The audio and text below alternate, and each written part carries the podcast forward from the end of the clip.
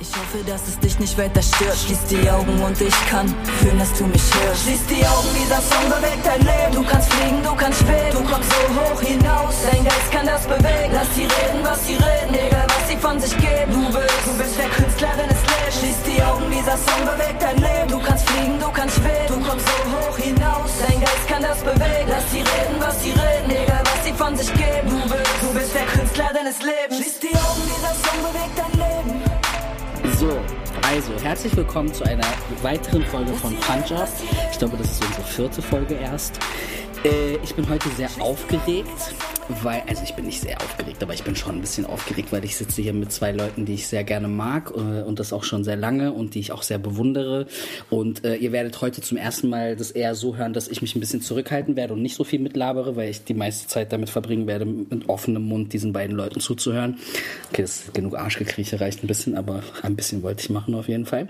Ich sitze auf jeden Fall hier mit äh, Isidora Rangelovic, ähm, die viele von euch wahrscheinlich äh, über Romani Pen und das äh, feministische äh, Romnia-Archiv kennen.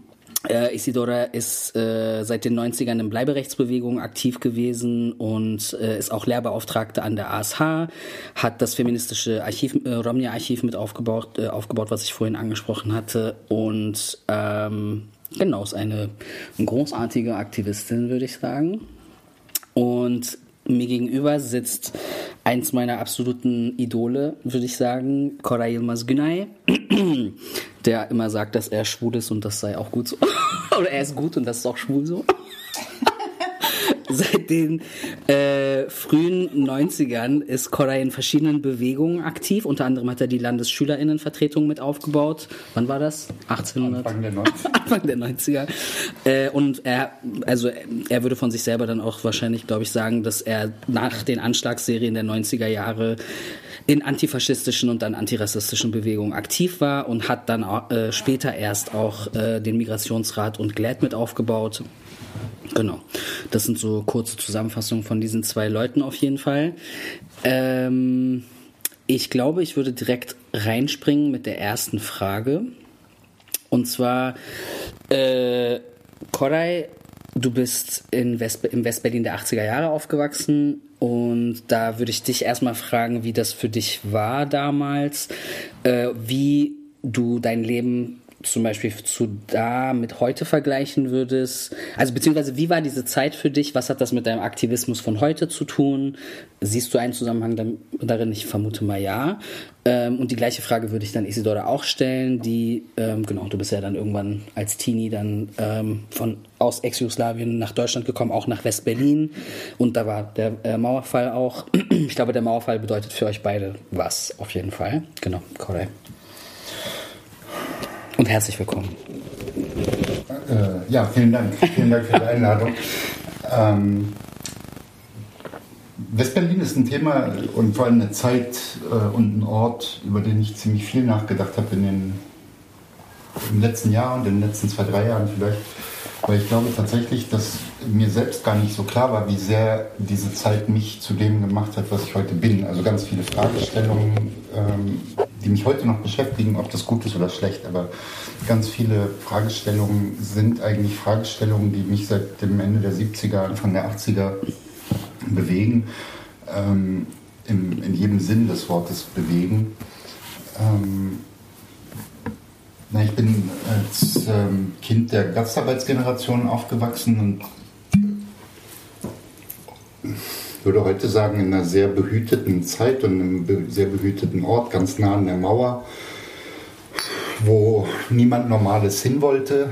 Ähm, das heißt, die, die Leute, die zur Gastarbeit gekommen waren, äh, mussten dahin zum Teil, weil sie da angesiedelt wurden. Und dann gab es ein paar äh, naja, linke Antimilitaristen, äh, Punks, ähm, die dahin wollten. Und ich glaube, bis zum Mauerfall war alles ganz selbstverständlich eigentlich. Es war, sind gar nicht so Fragen aufgetaucht, wie ist das normal oder ist es nicht normal, wie wir leben. Ist es normal oder ist es nicht normal, dass ich bis zur vierten Klasse kein Deutsch sprach und auf Türkisch unterrichtet wurde. Ähm, weil es halt die Zeit war und das war das, wie ich gelebt habe. Ich habe kannte ja jetzt auch nicht äh, 20 andere Arten des Lebens und äh, ich bin zur Schule gegangen und habe da wie zu Hause äh, Türkisch gesprochen. Es gab zwar einen deutschen Lehrer, aber was der gesagt hat, wurde übersetzt ähm, ins Türkische. Und das, was wir gesagt haben, wurde übersetzt ins Deutsche und ähm, ich, äh, also eine, eine Sache fasziniert mich immer noch, dass der Lehrer äh, mitten in der vierten Klasse gesagt hat, kurz vor Ostern, so wie jetzt, ähm, zu meiner Mutter, wenn Sie wollen, dass aus, was, dass aus dem Kind was wird, äh, muss das von dieser Schule weg. Ähm, und meine Mutter, damals knapp über 20, äh, Mitte 20, fast keine Deutschkenntnisse, hat das irgendwie hinbekommen, dass ich in ganz kurzer Zeit dann äh, die Schule gewechselt habe und in einer regulären Klasse war. Ähm, und dann plötzlich nicht mehr Klassenbester war, weil ich ja nur mit halber Geschwindigkeit unterrichtet worden war, wenn ich Glück hatte. Ja. Ähm, und dann sind so ganz viele Selbstverständlichkeiten ins Wanken geraten, eigentlich, ähm, weil dann plötzlich eine Sprache dominant gesprochen wurde, die ich gar nicht so dominant fand vorher in meinem Leben. Ähm, und das war, glaube ich, echt ein Motor, mir Gedanken zu machen, wer bin ich, wer sind die anderen, in welcher Stadt, in welcher Welt lebe ich eigentlich. Ähm, da hat der Mauerfall dann kurz nach dem Ende der Grundschulzeit natürlich auch nochmal was dazu getan, weil plötzlich wir ähm, nicht mehr Menschen zweiter Klasse waren, sondern dann ging es darum, sind wir zweiter Klasse oder dritter Klasse. Also wie verhalten sich die Ausländer zu den Ostdeutschen oder zu den Ostberliner Menschen? Ähm, und diese Auseinandersetzungen waren natürlich was, was mich in der späten Pubertät äh, und bis, bis ich über 20 war, sehr beschäftigt haben. Ähm, wer bin ich eigentlich? Gehöre ich hierher? Äh, ich bin zwar hier geboren, aber möchte ich hier leben? Möchte ich hier sterben?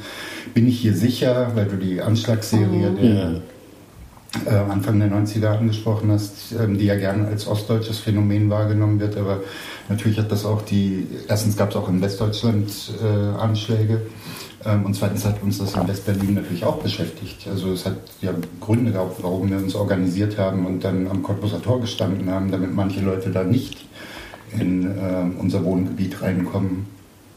So, es war nicht nur eine Frage, wie leben wir dann am Ende, sondern auch, wie überleben wir. Hm.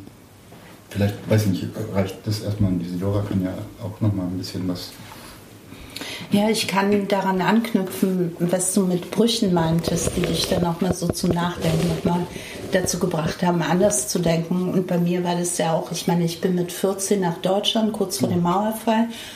Und das war also zunächst einmal unfreiwillig gekommen. Ich wollte in Jugoslawien bleiben. Ich musste meine Familie verlassen.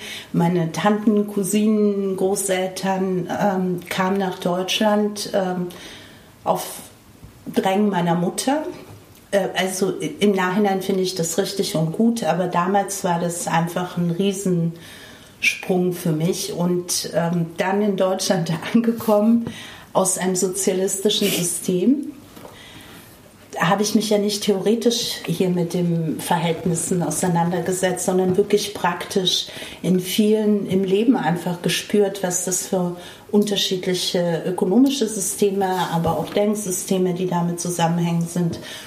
Und am deutlichsten wurde das ähm, in der Schule. Hm. Ich kam in die Ausländerklasse und habe dort aber gelernt, dass alle anderen außer mir hier geboren waren. Hm. Und trotzdem waren sie in der Ausländerklasse und diese Selektion auch dort äh, kennenzulernen. Also, dass es hier diese Hauptrealschule, mhm. Gymnasium gibt, das gab es bei uns nicht. Und diese Bildungsungerechtigkeit war eben auch, was ich direkt erlebt habe. In Jugoslawien wollte ich äh, Russisch- und Serbischlehrerin werden. Und in Deutschland angekommen war ich eben auf einer Hauptschule in der Ausländerklasse und man teilte mir wirklich auch mit Geringschätzung mit, auf meine Ideen, wie meine Bildungslaufbahn ja. sein könnte, dass ich Verkäuferin oder Blumenverkäuferin eben war die Idee von der einen Lehrerin werden kann. So, und äh, also da ist mir klasse nochmal so bewusst geworden, wie sie quasi schon von klein auf ihre Arbeitsbienen züchten, die mhm. dann sich im kapitalistischen System je nach Klasse irgendwie einordnen also das war schon, das heißt, ich war so beschäftigt mit meinem Leben und wie ich aus dem allem, also wie ich die Widersprüche irgendwie für mich vereinigen kann, aber auch wie ich eben, ähm, ja, dann weiterkomme mit dem, was ich mir gewünscht habe von, von meinem Leben. Und ich kann also im Nachhinein sagen, dass ich froh bin darum, weil ich habe in dieser Klasse, in dieser Ausländerklasse eine absolute Ausländerin-Identität ausgeprägt. Mhm. Ich hatte ganz viel Solidarität zu den Schülerinnen um mich herum. Sie haben mich in Deutschland eingeführt. Sie haben mir alles erklärt, was läuft und wie es läuft. Mhm. Sie, ich habe mit ihrer Hilfe Deutsch gelernt. Und sie haben mich eben auch damit konfrontiert, dass sie mir erklärt haben, dass bestimmte Dinge geschehen, weil wir Ausländerinnen mhm. So, ich wusste schon, dass ich in Nazi-Deutschland komme, weil ich meine, als Romni und aus dem ehemaligen Jugoslawien war mir klar, in welches Land ich komme. Aber eben das nochmal so zu spüren, und ich hatte euch ja beim letzten Mal erzählt, eben diese ganz konkreten, banalen Sachen, die Nebenklasse, die deutsche Klasse schreibt einen Test, mhm. es regnet durch und sie bekommen unsere Klasse vermeintlich für den Test und dann bleibt es eben so, bis das, der Schaden repariert ist, bleiben wir in deren Klasse da so und da war ich auch und konnte ich nicht fassen, habe ich nicht verstanden und dann haben mir meine Mitschülerin erklärt, das ist, weil du Ausländerin bist, mhm. so behandeln sie uns hier. Also und dafür bin ich im Endeffekt dankbar, weil ich eben aus einem komplett anderen System kommt nach Deutschland von Anfang an einen Begriff hatte von struktureller oder institutioneller Diskriminierung. Das konnte ich damals nicht so fassen in meinen Worten. Aber ich habe verstanden, dass das, was mir passiert, Unrecht ist. Mhm. Und ich habe verstanden, dass das, was meinen Mitschülerinnen passiert, Unrecht ist. Mhm. Und es fiel mir sehr schwer. Ich, ich weiß noch, Herr Markgraf hat mir geholfen, auf eine andere Schule zu kommen, nach einem Jahr aufs Gymnasium. Und ich weiß, wie ich mich gefühlt habe, als ich diese Klasse verlassen habe, weil ich dachte, meine Güte, Serkan war viel besser als ich in der Schule, aber er bleibt da aus seiner Klasse, in der Hauptschule. Also so auch ja, Leute so hinter mich zu lassen, das äh, war auch nochmal eine neue Erfahrung. Und ich konnte das gut vergleichen eben mit dem jugoslawischen System, wo auf jeden Fall eine höhere Bildungsgerechtigkeit bestand, aber eben trotzdem auf Rassismus bezogen. Die Roma waren ja trotzdem in den Sonderschulen. Also die Sonderschulen waren voll mit Roma. Und für mich war diese Erfahrung, okay, hier ist das eben auf Ausländerinnen bezogen, mhm. aber eben mit diesen Ausländerklassen und Hauptschulen. Und das hat mich eben extrem politisiert. Also diese Erfahrung ja. des Anfangs. Und ich meine, Koray, du hast auch geredet, natürlich kamen dann die Anschläge. Mhm. Ich war aus dem sozialistischen System vorbereitet darauf. Die Deutschen haben den Ersten Weltkrieg, den Zweiten mhm. angefangen, die werden jetzt auch den Dritten beginnen, sobald die Mauer fällt. Das heißt, ich war in so einer Erwartungshaltung, mhm. okay, was passiert? Und die Anschläge haben das genau bestätigt.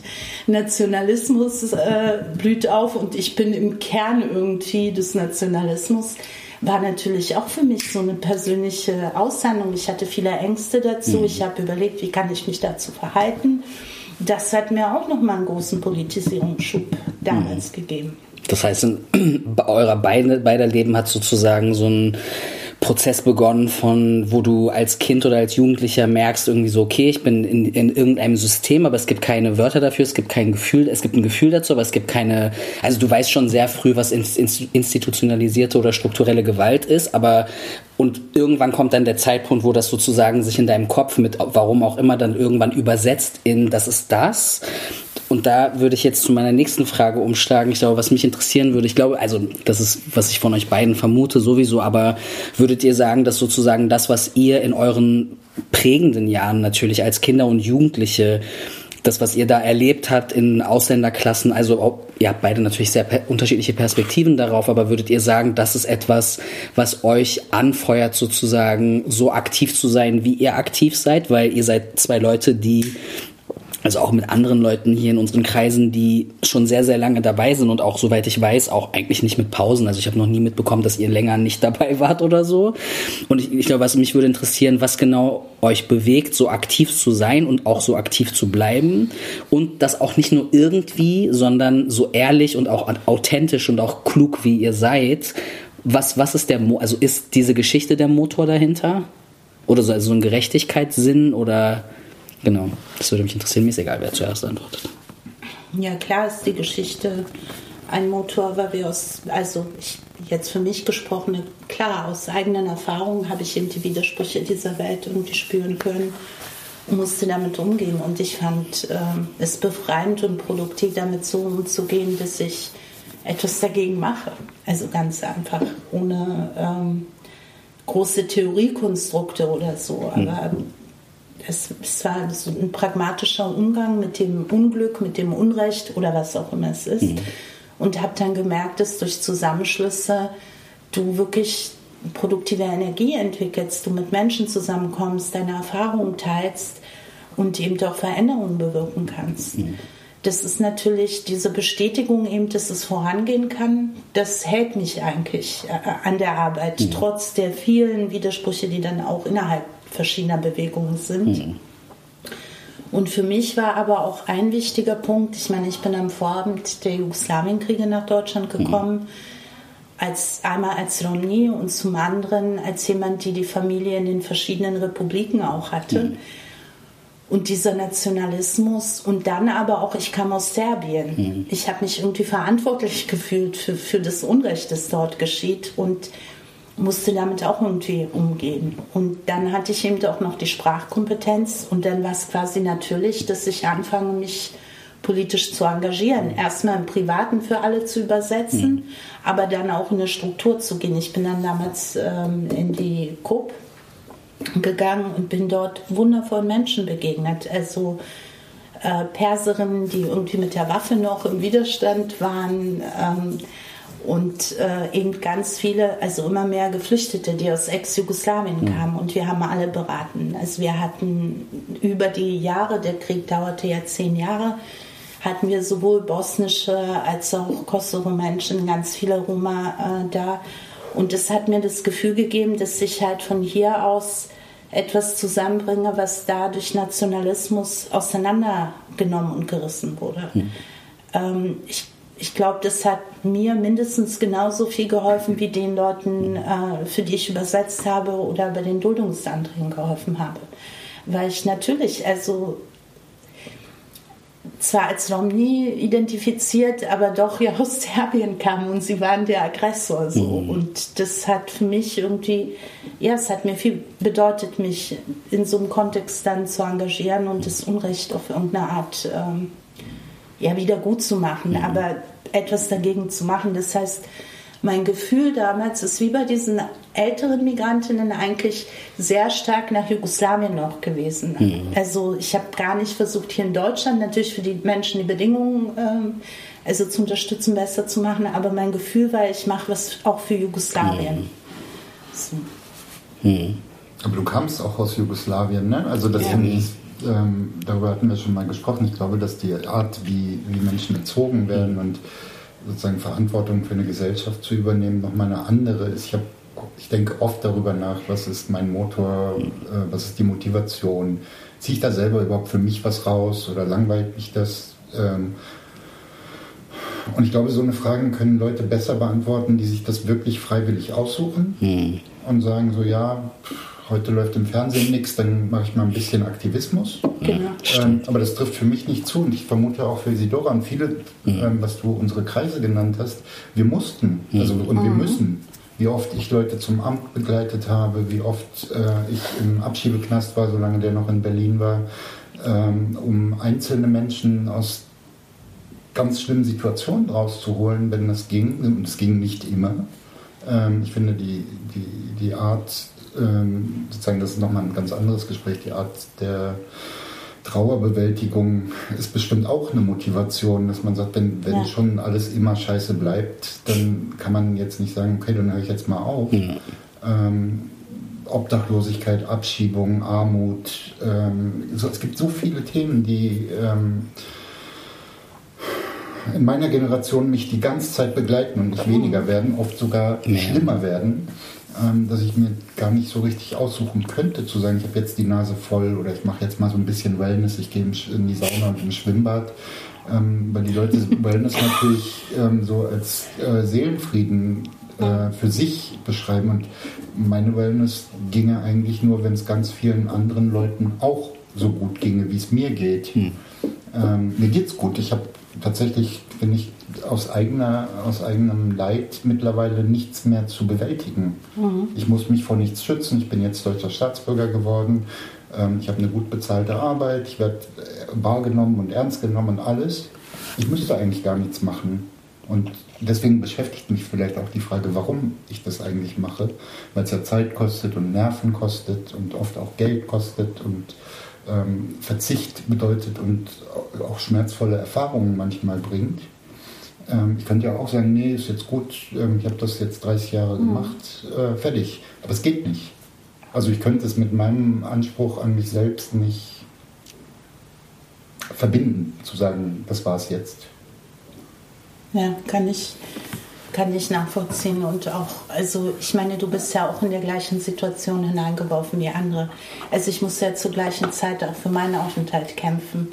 Ich war nicht Supporterin, mhm. sondern ich war in einer ähnlichen Situation mhm. wie die anderen und hatte aber einen privilegierten Status durch die deutsche Schule, weil mhm. ich ein halbes Jahr früher gekommen bin, mhm. weil ich eben einen befristeten Aufenthalt hatte und nicht eine Duldung, mhm. die ich aber auch Jahr für Jahr verlängern musste. Also das ist eben, du arbeitest an den Punkten und dann, wenn du das hast, ich habe mittlerweile auch die deutsche Staatsbürgerschaft, das vergisst du ja nicht. Mhm. Das wird zu deinem Leben. Also das ist nicht nur eben dieses Wichtige, es ist nicht eine Theorie, es, es ist einfach ein Teil von dem, mhm. wie du existierst und das für dich einfach Sinn macht im Leben. Also ich kann mir nicht vorstellen, mich gar nicht irgendwie politisch zu engagieren. Und was du meinst mit Wellness und so weiter. Also vielleicht muss ich das lernen oder so. Aber auch diese, und ich glaube, das ist aber auch dieses sozialistische System. Ich meine, ich kann sagen, ich bin wirklich eine Sozialistin. Ich, ich, ich glaube daran. Mhm und ich glaube nicht nur theoretisch daran, ich weiß, was gut daran ist, was mir gefällt. Ich glaube an gleichen Lohn. Ich, mhm. ich, ich glaube nicht, dass es Unterschiede gibt zwischen Berufen, die mehr bezahlt werden müssen oder weniger. Ich glaube daran, dass alle eine Krankenversicherung mhm. haben müssen und so weiter. Also das ist einfach so klar für mich und deshalb äh, wo sollst du das denn hinpacken? Also, weißt du, wenn du diesen Glauben hast, das auch schon gelebt hast und dann lebst du in einer Gesellschaft, die komplett zerrockt wird durch Neoliberalismus und siehst überall diese Gleichheiten. Mhm. Wie willst du damit eigentlich produktiv umgehen? Wenn du dich nicht zumachst durch Drogen, durch Shoppen, mhm. dann, dann machst du auf irgendeine Art und Weise politische Arbeit. Man kann auch politische Arbeit und Drogen. Und Drogen. Nee, aber ich meine, also, kannst du zusammen machen, aber nicht nur. Alles gleichzeitig. Ja, also ich, das erinnert mich so ein bisschen daran, wie meine Mutter oder die Generation meiner Mutter, ich will das gar nicht so sehr individualisieren, wie meine Mutter und meine Großmutter äh, beschimpft wurden, weil sie arbeiten gehen, weil sie Make-up benutzen, weil mhm. sie anzügliche Kleidung tragen mhm. oder so, weil für die deutschen Frauen, als wir, als ich klein war, äh, das nicht schick war dass mhm. Frauen arbeiten gehen und so ein bisschen ähm, freizügiger sich anziehen. Die gleiche Gesellschaft erzählt jetzt der Generation meiner Mutter und der Generation meiner Großmutter, wenn sie noch äh, leben würde, ähm, dass sie nicht frei genug sind. Mhm. Ne? Ähm, weil die Emanzipation irgendwie eine deutsche Erfindung ist und äh, niemand jemals freier war als die deutschen Frauen in Deutschland. Und ähm, das ist natürlich was, ähm, ich bin jetzt fast 47 Jahre alt, wenn man beides erlebt hat, dann stellt man sich schon die Frage, was ist das eigentlich für eine dumme Gesellschaft, ähm, die, die auf so seltsamen Annahmen fußt, damals wie heute. Ja. Statt zu sagen, alle sollen, wenn sie es wollen, arbeiten gehen, alle sollen eine Wohnung haben, alle sollen sich anziehen, wie sie wollen, mit oder ohne Kopftuch, mit oder ohne freizügig äh, leben, mit wem sie wollen oder nicht wollen. Mhm. Ähm, statt das zu machen, wird das zu, zu so einem Wesensmerkmal von irgendwelchen Kulturen erklärt, damals wie heute. Ja. Ähm, und es entwickelt sich eigentlich gar nicht. Die Argumente ändern sich ein bisschen, mhm. aber de facto werden die gleichen dummen Geschichten erzählt. Und insofern, ähm, das, sozial, apropos sozialistische Gesellschaft, ich habe von meinem Großvater, der uns großgezogen hat, meine Schwester und mich, weil wir ähm, bei den Eltern beide gearbeitet haben, äh, gehört, du musst Mitglied der Partei sein und du musst Mitglied einer Gewerkschaft sein. So, ähm, das ist, finde ich, auch was, was prägt, was ja. sozusagen die, die Sozialisation und auch den Aktivismus mitbestimmt. Ja. Ja, und daran kann ich auch anschließen. Meine Oma zum Beispiel Und das ist vielleicht auch Romanengeschichte. Die Frauen haben schon immer gearbeitet. Mhm. Also du kannst in Chroniken lesen, wie Romja, die nach Deutschland kommen, also wirklich im 16., 17., 18. Jahrhundert Mhm. bis heute schlecht gemacht werden, weil sie promiskuitiv sind und äh, weil nicht, die, äh, nicht der Mann die Frau ernähre, sondern die Frau den Mann ernährt. Also solche Geschichten, die Chronisten schon aufschreiben und wundersam finden. Und Romja mussten immer arbeiten, um zu leben und zu überleben. Also es gab irgendwie keine Möglichkeit, äh, jetzt hier frei Salondame oder zu Hause zu sein und der Mann arbeitet. Alle haben irgendwie gearbeitet und wenn sie nicht, äh, ich meine, im Sozialismus mussten eh alle arbeiten, also einen Job haben, aber auch, weißt du, es gab auch viele, die daneben, also so meine Oma zum Beispiel auch, daneben gereist sind, Sachen verkauft haben. Sie hat mich früh mitgenommen. Ich war durch ganz Europa als Kind, als bis ich nach Deutschland gekommen bin weil irgendwie, weiß ich nicht, Jeans in Italien kaufen, in äh, Bulgarien wieder verkaufen, in Rumänien dann was anderes, dann dort und so. Also, es- und, und diese Selbstverständlichkeit zu arbeiten war ganz normal, um, um, um sich zu ernähren und dein Leben irgendwie zu gehen und auch für dich als Frau Geld zu haben. Und das musste Und sein. nicht abhängig zu sein und auch von wem, wer hätte es dir gegeben. Also, und genau das Gleiche passiert ja hier auch, wo sie alle eingeopfert werden, wo alle Romja zu Bettlerinnen gemacht werden, Mhm. wobei auch die Frauen, die auf der Straße arbeiten, Fenster putzen und so weiter, das ist ja auch Arbeit. Natürlich. Also, ja. Ja, daran kann ich sehr anknüpfen. Das war Aber das ist eben das Ding, glaube ich, dass unsere Selbstverständlichkeiten sozusagen immer auf den Prüfstand gestellt werden müssen, weil erzählt wird, sie seien gar nicht selbstverständlich. Ähm, und das ist vielleicht auch so ein Motor für Aktivismus zu sagen, ich kämpfe dafür, weil ich es muss. Also de facto geht es ja da um mich, um meine Mutter, mein Vater, meine Tante, meine Schwester, mein, mein Großvater, meine Großmutter. Ähm, deren Existenz wird in Frage gestellt, deren Lebensweise wird in Frage gestellt und ähm, da, ähm, also wenn du nicht ganz stulle bist, musst du doch da was machen. Ich finde, ich finde das, was du am Anfang auch vorhin meintest, mit, das fand ich sehr, also nicht interessant, aber das ist tatsächlich das, glaube ich, sozusagen nicht eine Frage von warum, sondern es muss einfach sein. Und dass das für euch beide sozusagen nie, noch nicht mal zur Debatte stehen würde, sozusagen, das ist einfach, das gehört zu euch, das ist einfach so, so das, also es ist sozusagen eine logische Konsequenz aus der Gesellschaft, in der wir leben und aus eurer eigenen Geschichte oder eine Kombination daraus. Und ich finde, das braucht dann gar keine andere äh, Erklärung mehr. Also ich bin auf jeden Fall eine andere Generation als ihr. Also ich merke das immer, wenn ich mit euch rede, so dass es für mich. Ihr seid aber auch nicht wirklich so die Generation meiner Eltern, würde ich sagen. Ich, ich würde sagen, es ist irgendwie so ein Zwischending. Ihr seid jünger als meine Eltern, aber meine Eltern sind auch nicht die Generation deiner Eltern. Und ich glaube, als ich zur Schule gegangen bin zum Beispiel, wir hatten auch Ausländerklassen, aber ich glaube dadurch, dass meine Eltern, ich meine, ich, hatte, ich bin auch nicht mit deutschem Pass aufgewachsen, aber unsere Position in der Schule war dann in den 90ern, als dann die Kinder aus Jugoslawien kamen, änderte sich das plötzlich so dieses Verhältnis zwischen uns. Aber es war auch immer sehr solidarisch, so was du beschrieben hast, so untereinander. Und meine Mutter zum Beispiel, bis die Kinder gekommen sind, war auch eigentlich immer die einzige Mutter, die gearbeitet hat. Das war auch immer voll das Ding. So wie kann es sein, dass deine Mutter arbeitet und die anderen Frauen nicht? Das hat mich auch total beschäftigt. Hier brennen Zigaretten gerade vor sich hin. Bringt mich zu meiner nächsten Frage. Und zwar würde ich. Bevor du Bitte. deine nächste Frage Bitte. Nee, warte mal, das können wir jetzt rausschneiden.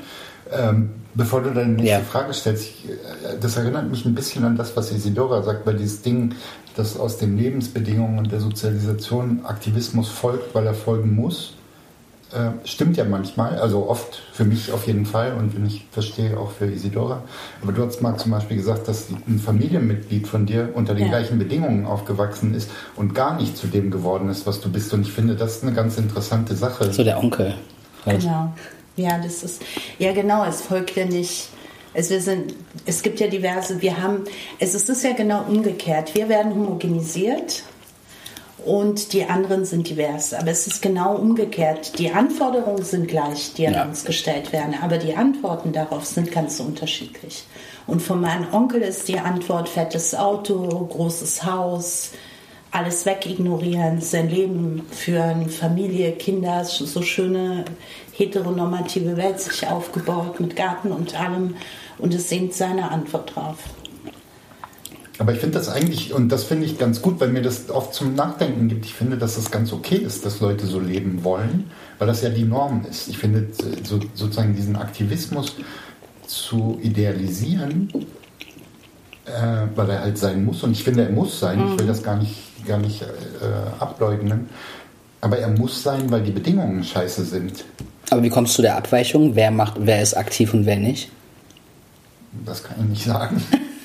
Man nicht in dem Sinne, Koray. Nein, ich kann das wirklich nicht sagen, aber ich würde das allen wünschen, dass sie, ein Fett, wenn sie es wollen, ein fettes Auto haben und ein Haus haben und sozusagen nicht darauf angewiesen sind, ihr unmittelbares Überleben zu organisieren, sozial oder finanziell oder emotional. Ähm, das, das ist so ein bisschen die Krux, wenn ähm, sozusagen die, das Aktivsein so sehr im Vordergrund, also jetzt bei unserem Gespräch, mhm. ähm, im Vordergrund steht. Ich ich hätte vielleicht gerne ein Leben, wo ich nicht aktiv sein muss, wo ich wirklich auch mal ausschlafen kann oder am Wochenende Wochenende habe und äh, Urlaub machen kann, wenn ich äh, von der Arbeit Urlaub genommen habe oder so. Das trifft halt nicht zu. Und ich finde, das sind auch nicht nur schöne Sachen, die, die damit verbunden sind, äh, mitten in der Nacht angerufen zu werden für einen Notfall. Ähm, ne? Also, ich weiß, was du meinst. Also so eine Sehnsucht nach Normalität finde ich ist eigentlich ganz schön. Nicht, dass ich so eine Normalität, wie du sie beschrieben hast, äh, mir wünschen würde, aber ich, ich möchte es Leuten gestatten, dass sie, mhm. dass sie so ein Leben führen, wenn es denn geht. Ich weiß, was du meinst, aber es ist halt überhaupt nicht in mir. Also es ist gar nicht, dass ich Aktivismus oder so idealisiere. Ich finde es anstrengend. Ich finde es super anstrengend, aber eben auch super produktiv auf der anderen Seite. Aber für mich, also ich urteile dann schon, also nicht, dass ich ihn oder Einzelne, die jetzt ein gutes Leben haben, verurteile, sondern alle ein schönes Leben haben. Aber es verträgt sich halt für mich nicht. Weißt du, es verträgt sich nicht, dass wir auf Kosten der gesamten Welt hier leben. Und ähm, das, das kriege ich nicht überein. Und ich denke, dass auch viel, ähm, zum Beispiel viel auch mit Religion bei uns irgendwie sich Leute zumachen und Gott wird, wird schon richten und auf irgendein Schicksal warten. Und ähm, das, das ist eine große Bewältigungsstrategie, würde ich sagen. In unserer Community auf jeden Fall. Ich, ich weiß nicht, wie es für andere ist. Und da ja, weiß ich nicht, werde ich schon manchmal auch wütend oder wünsche mir, dass sie ihre Energie in, in die, die Welt heute und in die Realität lenken. Und vom Gefühl her halte ich halt wirklich nichts von großen Häusern. Also das ist das andere, das ist auch nicht das, wo ich hin will. Also es macht mich nicht glücklich. So, und ich hatte beim letzten Mal auch gesagt, das habe ich wirklich von meiner Oma mitgenommen, die gesagt hat, ähm, diese Dinge haben keinen Wert, das sind halt tote Dinge. Mhm. Und das ist halt auch, findest du auch in Literatur wieder fromm, aber das ist wirklich so mein Empfinden. Also wenn ich zurückblicke, wenn du mich fragst, du bist am Ende deines Lebens, worauf blickst du zurück, welche Momente haben dich glücklich gemacht, dann ist es bestimmt nicht das, was ich gehabt habe, sondern eher das, was ich geteilt habe. Und was sozusagen wir gemeinsam irgendwie geschafft haben und das sich entwickelt hat auf einer menschlichen Ebene, auf einer strukturellen Ebene. Ja, deshalb ist es gar nicht so eine Idealisierung, sondern irgendwie es fühlt sich richtig an. Ich habe eine Frage, spontan, aber äh, gibt es irgendwas, ich weiß, das ist ein komisches Wort, ihr werdet mir jetzt irgendwie eine intellektuelle Antwort darauf geben, aber ähm, Gibt es irgendwas, wo ihr sagen würdet, da seid ihr, also stolz ist das ist ein komisches Wort, aber irgendwas, was ihr so, was so in den letzten 20 Jahren oder so passiert ist oder irgendwas, wo ihr Teil von wart, wo du sagen würdest, da bin ich wirklich stolz drauf? Ich kann für mich ganz viele Antworten darauf geben. Ich, ich empfinde ganz oft Stolz. Ähm, ich finde nur, dass Stolz. Ich wusste es. naja, Stolz ist so wie, wie in so einer. Ähm, weißen US-amerikanischen Vorstadt das Kind äh, diese seltsamen Klamotten anzieht ja. und ein Diplom vom College kriegt, das 70.000 Dollar gekostet hat, dann sind die Eltern stolz. So ein Stolz meine ich nicht. Nein, ich auch nicht. Ähm, aber mhm. ich bin stolz für das, was ich geschafft habe. Zum ja. Beispiel in meinem Leben tatsächlich eine materielle Sicherheit zu haben, eine tragfähige Partnerschaft, eine, ähm, ein extrem wert, mir wertvolles Umfeld von Menschen, mhm. deren, deren Sichtweisen ich schätze, deren Wissen und Erfahrungen ich schätze, ähm, wo ich nicht ähm, immer denken muss, ah, ich muss jetzt erst perfekt formulieren, sonst kriege ich eins auf die Fresse, sondern wo ich, wo mir gestattet ist, Fehler zu machen, auch schlimme Fehler zu machen und ähm, wo ich weiß, ähm, wir reden darüber und irgendwann wird es besser. Oder wenn es nicht besser wird, ähm, dann halten wir es aus, dass es halt nicht gut ist, weil mhm. die Bedingungen, unter denen wir leben, nicht gut ähm, sind. Ähm, und das erfüllt mich mit sowas wie Stolz tatsächlich, weil das nicht äh, Naturgesetz ist. Und ich bin jetzt nicht religiös, deswegen glaube ich nicht, dass Gott mir das geschenkt hat, ähm, sondern das ist harte Arbeit von mir ja. und von anderen. Und da, das macht mich tatsächlich stolz. Ähm, weil das, ähm, ich und sehe das von Leuten außerhalb von Berlin, insbesondere von Leuten, die aus kleineren Orten in Deutschland kommen, das ist überhaupt nicht selbstverständlich, solche mhm. im besseren Sinn. Ich bin nicht nur ein Fan von dem Wort Community, aber ähm, im besseren Sinn sowas wie eine Community zu haben, die nicht mit Blutsverwandtschaft, Familienbeziehungen, mhm. äh, mit ökonomischen Interessen verbunden ist, sondern wirklich eine, auf einer im ganz, ganz schlimmen Sinn freundschaftlichen Ebene, weil wir es wollen, mhm. ähm, Freiwilligkeit funktioniert. Das, Und das macht mich stolz, ja. klar. Also das, äh, ich möchte das nie, nie, nie missen. Also ich würde alles, äh, was du vorhin gesagt hast, mit ich will kein großes Haus und kein dickes Auto und so teile ich. Ja. Ähm, aber es gibt andere Gratifikationen, die, genau. die, ähm, die mir sehr wichtig sind und wo ich sehe, aha, ich habe auch einen Teil davon äh, selbst zu verschulden. Mhm. Ähm, aber genauso gibt es Leute um mich herum, die ganz ähnliche Interessen haben. Nicht immer identisch, aber ähnlich. Mhm. Ja. Corey hat alles gesagt. Also ich sehe das genauso. Mhm. Ja. Ach, schön. Dann, jetzt machen wir einen kleinen Schlenker. Ähm, und zwar, ich habe mich vor ein paar Wochen mit zwei Leuten unterhalten, die. Ähm, Hä? Entschuldige, Ach so. wie du willst, Cora. Ach so. Also wenn dir kalt ist. Nein, nein. Es geht darum, dass wir die ganze Zeit Fenster auf und zu machen wegen Rauchen und sowas. Alles gut, können wir drin lassen. Finde ich lustig. Hier wird geraucht, wie heißt was. Wir machen keine Werbung dafür. Apropos, apropos Drogen und. Don Julio. wir sind schon besoffen. Dieser Podcast wird Ihnen präsentiert von Don Julio. Mexikanischer Tequila. Und ich finde, es ist Zeit Prost. zum Nachschenken. Ich will es ja, machen, aber bitte, du sitzt bitte, halt bitte. da. Nein, Wie? bevor ich, ich, will, ich will, dass der Ton... Äh yes, äh, bevor mein nächstes... Also, ich habe mich mit zwei Leuten unterhalten. Könnt ihr mir noch zuhören? Ja, danke Folgen? schön. Danke Bitteschön. Koray möchte nicht mehr. Ich trinke auch noch einen. Ich muss gleich zur Arbeit. Wozu habe ich gekocht, Leute? Warte, wir essen gleich. Darf ich erstmal bitte eine Frage stellen? Oh mein Gott, man kann mit diesen zwei Leuten kein Interview führen. Oh mein Gott. Also, ich habe mich mit zwei Leuten unterhalten. Und ähm, das sind auch, so wie ich, und ich weiß nicht, wie ihr euch klassifizieren würdet. Also Arbeiterkinder, also ihr kommt ja auch aus Haushalten jetzt, wo Bildung, huch, äh, also keine Ahnung, oder beziehungsweise das, was man im klassischen Sinne von Bildung versteht, sozusagen nicht unbedingt präsent war. Und ich habe von denen gehört und so habe ich mich früher auch gefühlt. Daran kann ich mich erinnern, wenn ich so in unseren Kreisen unterwegs war, weil ich war meistens die einzige Person bis auf Koray, äh, die, also ich, die nicht aus der Akademie kommt oder, oder nicht irgendwie drin ist oder einen Abschluss von der Uni hat. Ich meine, du hast ja studiert, aber nicht zu Ende studiert. Du, also du, du konntest aber schon so sprechen, so wie und ich habe das immer nicht verstanden und es hat mich ewig lange gekostet und ich habe lange gelesen und viel, also keine Ahnung so, bis ich irgendwann das Gefühl hatte, so ich komme mit dieser Sprache irgendwie mit. Und genau, und diese, mit den zwei Leuten haben wir halt geredet und die meinten, ähm, dass sie oft das Gefühl haben, wenn sie irgendwie in bestimmten Kreisen unterwegs sind, dass sie viele Sachen nicht verstehen oder dass sie die Sprache nicht verstehen oder dass sie sich, und ich glaube, es geht nicht unbedingt ums Verstehen, sondern es geht darum, dass sie sich nicht unbedingt trauen zu fragen oder weil Leute komisch reagieren oder alle davon ausgehen sozusagen, dass alle alles immer verstehen. Ähm, was ich von euch beiden privat weiß, dass ihr beide auf jeden Fall Nerds seid und gerne le äh, also lesen ist ein wichtiges Thema, Bücher sind ein wichtiges Thema.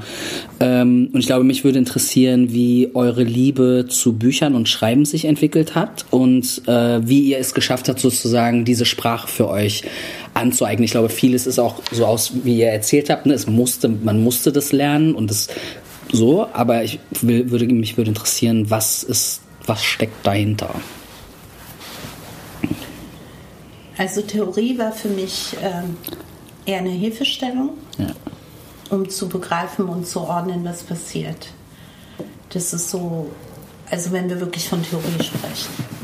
Ich habe die Widersprüche irgendwie gespürt in mir. Ich habe Erfahrungen gemacht mit Rassismus, aber diese Einordnung, das wirklich Verstehen, was dahinter stehen könnte, da hat mir Theorie geholfen. Und manchmal auch wirklich kompliziert. Also heute würde ich sagen, manche Sachen sind wirklich kompliziert, die ich lese. Ähm,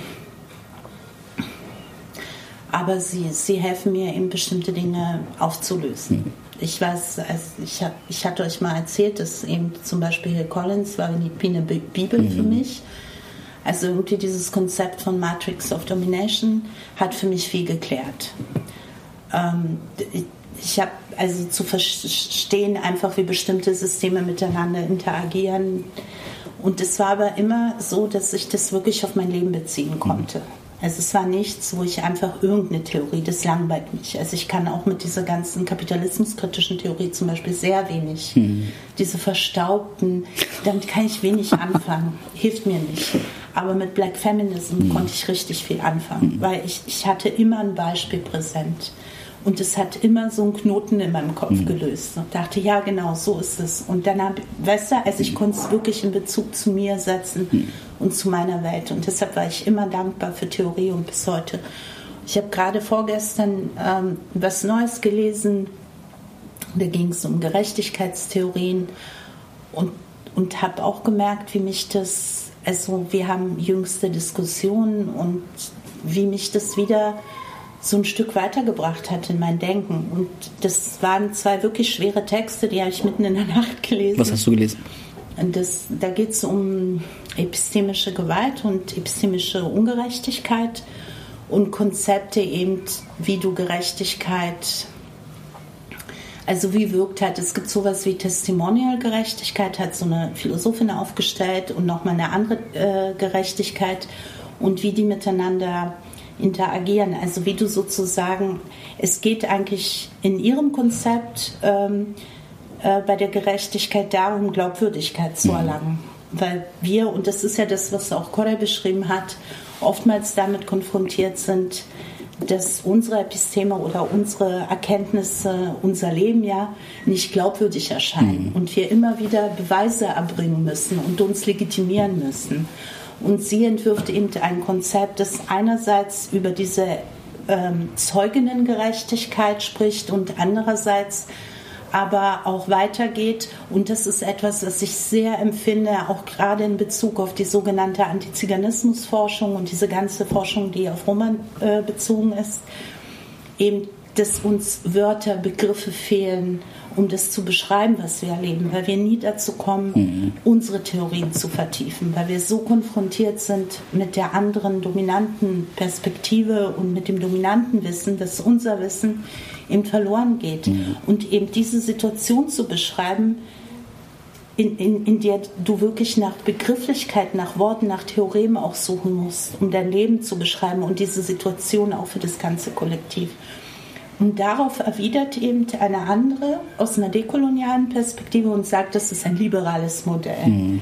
Ja, du, die Miranda Fricker, sie äh, hört eben als Liberale den Stimmlosen zu und verschafft ihnen dann zu mehr Gerechtigkeit sozusagen und kritisiert das Konzept.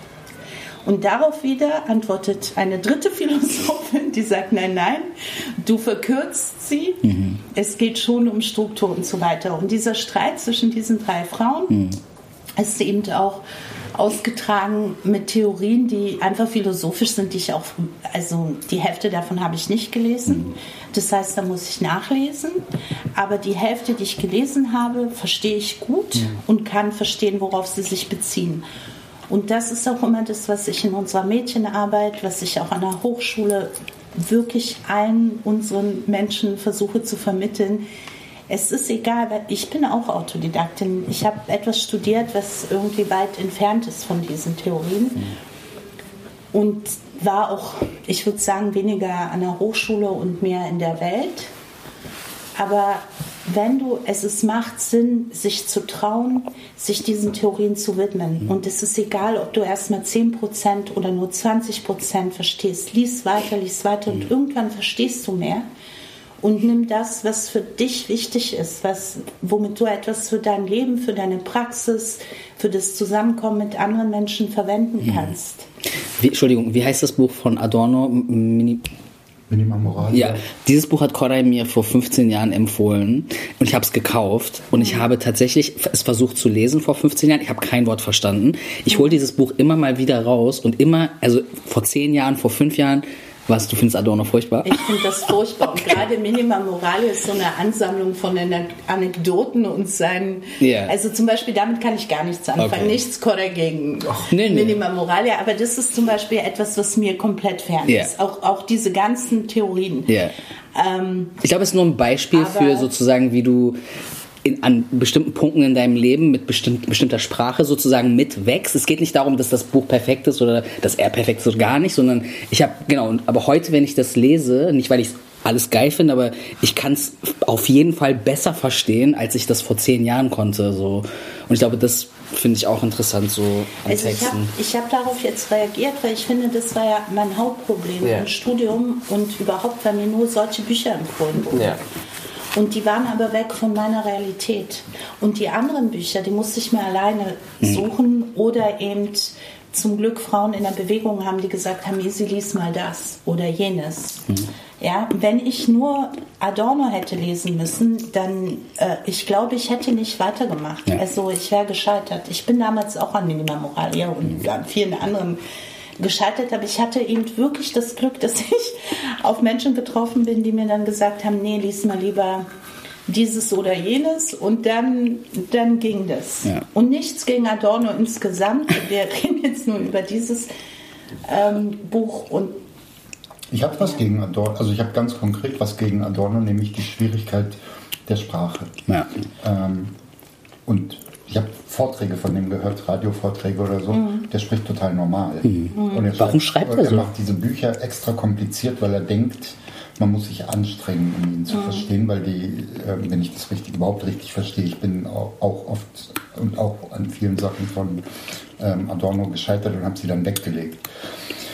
Ähm, ich glaube nur, dass tatsächlich die, die Anstrengung in der Aneignung etwas ist, ähm, das tatsächlich wert ist, probiert zu werden und auch das Scheitern ist wert, erlebt zu werden. Ähm, weil ich glaube, dieses Ding, ähm, ich habe eine Instagram-Story gesehen und interessiere mich jetzt für dieses Thema oder weiß über dieses Thema ganz gut Bescheid, ähm, ist was, ähm, was mich noch mehr nervt. Ähm, und das begegnet mir heute viel häufiger, ähm, dass Leute einen Begriff gehört haben oder gehört haben, dass jemand einen Begriff verurteilt und sagen, nee, das benutzen wir doch nicht mehr.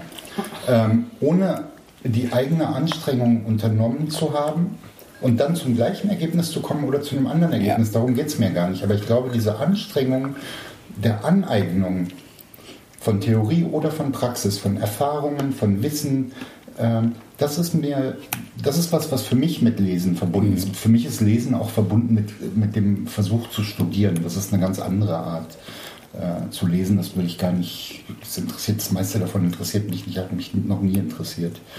Ähm, aber es gibt Dinge, die interessant genug sind, sich auf anstrengende, schwierige Prozesse einzulassen. Und das finde ich, ähm, ist was, was mir den Spaß am Schreiben und auch den Spaß am Lesen ähm, sehr erhöht hat. Und es gibt natürlich noch einen dritten Strang, das hat Isidora vorhin gesagt, ähm, ähm, als Bewältigungsstrategie. Ähm, in den Kulturen, die mir vertraut sind, ähm, ist es nicht so, dass Individuen zur Therapie gehen und ähm, sich therapieren lassen und dann geheilt sind, sondern entweder es wird geweint oder es wird geschrieben oder so. Das heißt, du brauchst irgendwelche nicht so technischen Bewältigungsstrategien. Und das war für mich, ich habe in den 70er Jahren, also vielleicht Anfang der 80er, angefangen, sowas wie Tagebuch zu schreiben. Ich hatte Brieffreundschaften. Ich habe ähm, also diese ganze Kultur des Schreibens und Lesens und Verstehens ähm, ist mir auf eine ganz andere Art vertraut als jungen Leuten, die äh, jetzt nur noch Videotelefonie kennen oder so oder Sprachnachrichten. Die haben richtig Angst vom Telefonieren, ist auch lustig. Ja, ja, das triggert irgendwas, wenn man Leute sieht. Ähm, Und das klingelt, was macht man damit? Nein, ich, aber, und das ist natürlich auch ein Zeitphänomen. Ne? Ich hatte nicht die technischen Voraussetzungen, jemandem Sprachnachrichten zu schicken. Ja. Ich musste zum Teil wochenlang warten, bis eine Antwort auf den Brief kam, ja. wenn er überhaupt kam. ähm, das ist wirklich vielleicht zum Glück auch vorbei. Ähm, aber ich glaube, ähm, sozusagen die, die, diese, was ich jetzt versucht habe mit, ich weiß nicht, ob das ein richtiges Wort ist für das, was du meintest, aber Bewältigungsstrategie, das war ganz wichtig für mich. Ich musste verstehen, wer bin ich, was passiert in meiner Familie äh, oder was passiert nicht in meiner Familie, ähm, und da waren die, war die Stadtbibliothek für mich zum Beispiel echt ein segensreicher Ort, weil ich da plötzlich Welten Voll. kennengelernt habe in Romanen und Kurzgeschichten und in äh, Was ist was Büchern. Und ja. ähm, so ich habe das aufgesogen, weil das mir Sachen aufgemacht hat, die, die mir sonst nicht begegnet werden. Ähm, und ich das ist was, worauf ich nie, nie, nie verzichten wollen würde. Auf viele akademische Texte würde ich gerne verzichten. Ich würde gerne verlernen, was ich daraus gelernt habe. Ähm, aber solche Erfahrungen, dass mir Welten aufgemacht werden, ähm, wenn ich das wünsche, ähm, das ist toll. Finde ich auch. Oh mein Gott. Auch das als Prozess zu begreifen. Also wenn ich überlege, ich habe viel klassische Literatur zum Beispiel gelesen, das hat mich auch echt in Deutschland gerettet. Hier liest, hat ja niemand in der siebten hm. gelesen. Also es war auch ein Jugoslawien-Phänomen wahrscheinlich. Ähm, habe aber auch vieles verinnerlicht. Also wenn ich überlege, wie ich da gelebt habe in dieser Literatur, ne? das war ja auch ein Zufluchtsort. Ja. Und was ich da so verinnerlicht habe, die edle Frau, die hatte immer, ähm, die war schwindsüchtig, also hatte TBC und war ganz dünn und mager und ganz weiß. Und dann wurde ihr Gesicht beschrieben, das sah gar nicht so aus wie mein Gesicht und war ganz edel. Und die gute Frau war die schwache Frau, ja, die dann so ähm, auch immer leiden musste. Also die Gute muss ja immer sterben oder also die andere, die, die Böse wird auch natürlich bestraft, aber die, die, die wertvolle Frau leidet eigentlich über den ganzen Roman hinweg und seufzt und heult und weiß ich nicht. Und ähm, ich habe das schon sehr verinnerlicht. Also diese, die, die, was, also so, so ein humanistisches Ideal irgendwie, ähm, auch äh, was damit einhergeht, ne? Äh, mit diesen Rollen. Und dann später hat mir im Theorie, feministische Theorie, geholfen, da durchzublicken. Mhm. Also auch mich nochmal zu hinterfragen, wie ich denke und was ich schön finde, was ich nicht schön finde, welches, welche Rollenvorstellung mhm. ich von mir habe, immer da zu sein, immer nahbar, immer zu dienen, wirklich zu dienen. Das mhm. muss ich sagen, das habe ich mein Leben, also das war eine der größten feministischen Erkenntnisse, die ich hatte, dass ich nicht da auf dieser Welt bin, anderen zu dienen. Mhm. Ja, also und ähm, deshalb bin ich dann doch dankbar für Theorie. Oder Theorie hat mir geholfen. Ich weiß noch, als ich das erste Mal situiertes Wissen gelesen habe, ein super komplizierter Text. Viele äh, kritisieren den auch, aber für mich war der Punkt, ich war damals in dieser Entscheidungsphase, oh Gott, was mache ich jetzt? Ähm, ist dieses Wissen wichtig oder jenes? Äh, muss es eine universelle äh, Forderung sein oder muss es eine partikulare Forderung sein? In diesen wirklich für die praktische Arbeit. Organisiere ich mich in unserer Community oder organisiere ich mich mit allen Menschen? Aber ich erlebe da so viel Rassismus, kriege immer auf die Fresse, wenn ich da mit den anderen zusammen bin. Ich fühle mich einfach wohler, aber in der Community geht es auch nicht ohne Konflikte. Also es waren ja ganz praktische Fragen. Mhm. Und dann lese ich einen hochkomplexen Text von einer Frau, die wahrscheinlich in ihrem Leben niemals das erlebt hat, was ich erlebt habe, an Klasse und so weiter, aber trotzdem sagt irgendwie, nee, partikulares, äh, partikulares Wissen ist gut, situiertes Wissen ist richtig, das schön äh, also einen guten Zugang dazu hat, das gut begründet, äh, gut argumentiert und mir auch diese Idee gibt, okay, es gibt, auch wenn du gegen Objektivität an sich dich wendest, also gegen diese Objektivitätskonstruktion von weißen, mächtigen, dominanten Wissenschaftlerinnen eben, kannst du trotzdem auch ein Stück Objektivität in deiner Erkenntnis und in deinem situierten Wissen beanspruchen. Und das hat mir geholfen. Mhm. Und ich merke auch, wenn Studentinnen zum Beispiel dann diesen Text lesen, dann ist so die erste Kritik, oh, Donna Haraway, die schreibt absichtlich so kompliziert und, und so weiter. Mhm. Und dann sage ich, nein, sie schreibt so kompliziert, was sie in einem Interview auch begründet. Das ist, ist nicht nur meine Idee. Sie schreibt so kompliziert, um eben nicht so komplette Wahrheiten zu postulieren. Du sollst darüber stolpern, du, du, du sollst irgendwie das verschieden deuten können. Das ist die Idee dahinter. Mhm. So, und, und, und dann mit so einem Text zu kämpfen, das bringt nochmal eine ganz andere Ebene. Du bist plötzlich in der Lage, auch Widersprüche eben nicht unbedingt vereinbaren zu wollen, sondern sie stehen zu lassen, bescheiden deine Theorie. Mhm deinen Weg zu verfolgen. Und so gibt mir so eine weiße Feministin ganz viel. Hätte ich nicht gedacht. Also, dass Black Feminism mir irgendwas bringt, war ja klar. Aber ich habe von ihr auch gelernt. Mhm. Und wirklich das Konzept des situierten Wissens ist so wie diese Matrix of Domination zum Beispiel. Das ist auch ein sehr, sehr wichtiges Konzept für, für mein Denken und für meine Arbeit. Eben bescheiden an bestimmten Punkten äh, vertiefend äh, in die Theorie zu gehen, aber eben nicht dieses absolute, diese absolute Erkenntnis zu verlangen und äh, auch bei anderen die nicht zu akzeptieren.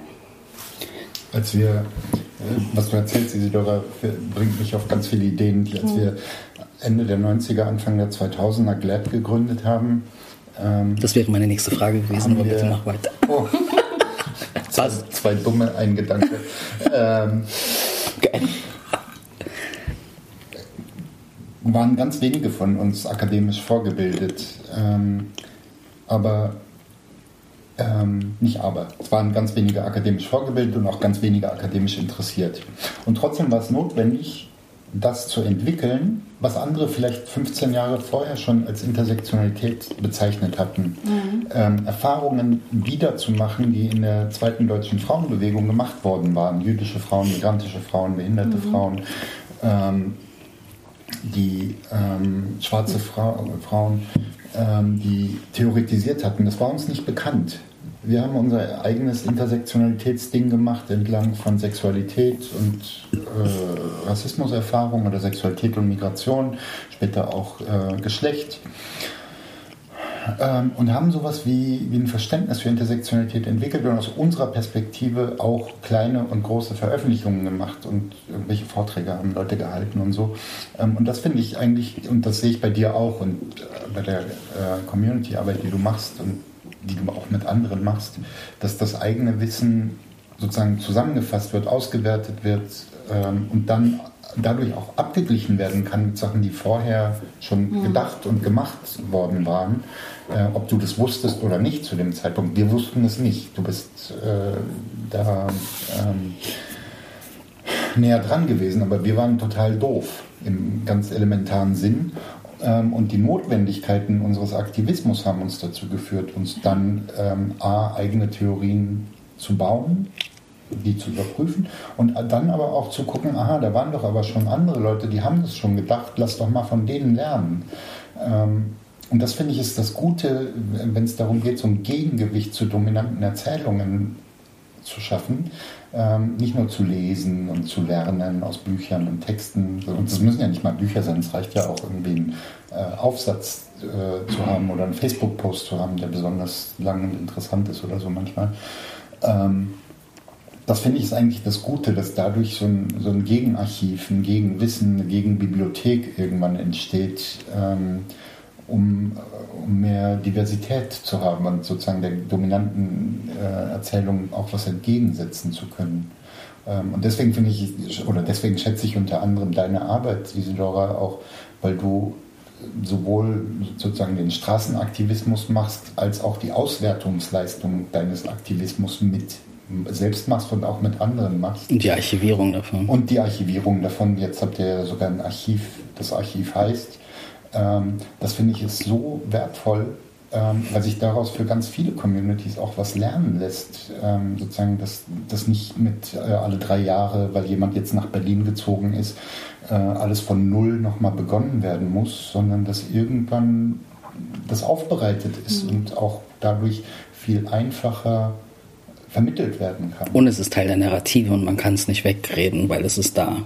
Das wäre eigentlich meine nächste Frage gewesen, aber eigentlich braucht man die Frage gar nicht, sondern mich hätte interessiert, ob, ihr kurz, kurz äh, beantworten könnt, sozusagen, äh, Koray, für dich, warum und wie Glad sich gegründet hat und du sozusagen äh, Ini Romja und Romani Pen, diese ganzen Strukturen, weil das ist ja genau das eigentlich genau das, was du gerade, ich will's, ich kann, werde es nicht zusammenfassen können, was du gesagt hast, aber sozusagen dieser Mischmasch aus Theorie von anderen und der Theorie, die man selber herstellt und wie das im Zusammenhang steht und genau, wie Koray gerade auch meinte, wie ihr sozusagen zum Beispiel mit dem feministischen äh, Archiv dafür sorgt, dass wenn über euch gesprochen wird, darüber haben wir auch schon mal geredet, hat Koray, glaube ich, gesagt, dass das mitbedacht werden muss, weil man kann nicht mehr so tun, als ob das nicht existieren würde sozusagen, weil es ist da. Äh, und genau, mich würde einfach interessieren, ich, ich weiß das ja, aber so wie hat sich das, weil ich weiß, dass es ähm, auch viel Gespräch mit Adefra gegeben hat, die sich ja auch, also aus einem anderen Kontext, aus einem schwarzen feministischen Kontext, aber genau, halt sozusagen, es ist sehr interessant zu sehen, sozusagen, wie ihr in den letzten, weiß ich nicht, 15 Jahren, glaube ich jetzt, diese Bewegung aufgebaut habt, was ich super bewundere. Äh, genau, mich würde interessieren, so was ist so hinter den Kulissen passiert. Weil es gab auch viel Kooperation mit, glaube ich, Frauen aus Nordrhein-Westfalen, die in den 90er Jahren auch schon aktivistisch gearbeitet haben und bis heute das machen. Genau, das würde mich interessieren. Ich sehe so, wie soll ich jetzt kurz darauf antworten? genau. Was ist das? Was hat Kodak gesagt? Eins, zwei, drei. Ähm, ja. Wo fange ich an? Koray hat letztens auch, hast du was äh, Gutes gesagt, ähm, als ich mich beklagt habe, dass ähm, damals so wenig, also dass ich damals so viel mit anderen gearbeitet habe, die einfach, wo viel Energie auch verschwendet wurde und sehr wenig dabei rauskam. Und Koray meinte dann, naja, das ist auch so, jetzt hast du mehr Ansprechpartnerinnen. Mhm also das, die, die Situation hat sich für uns verändert. Das muss ich wirklich sagen in den letzten 15 Jahren. Das heißt, ich kann jetzt viel produktiver arbeiten mit Menschen, mit denen ich vielleicht ähm, ja so Grundsätzliches teile, auch wenn wir an einzelnen Punkten natürlich auch auseinandergehen. Und das gab es damals nicht. Und wir haben aus so einer Lücke angefangen zu arbeiten das, war auch die Idee von dem Romani-Archiv, mhm. das wir gegründet haben, aber auch vorher schon von der Inni Romja. Ich glaube, ich war damals im Roma-Elternverein und wir hatten schon viele Themen, die uns wichtig waren.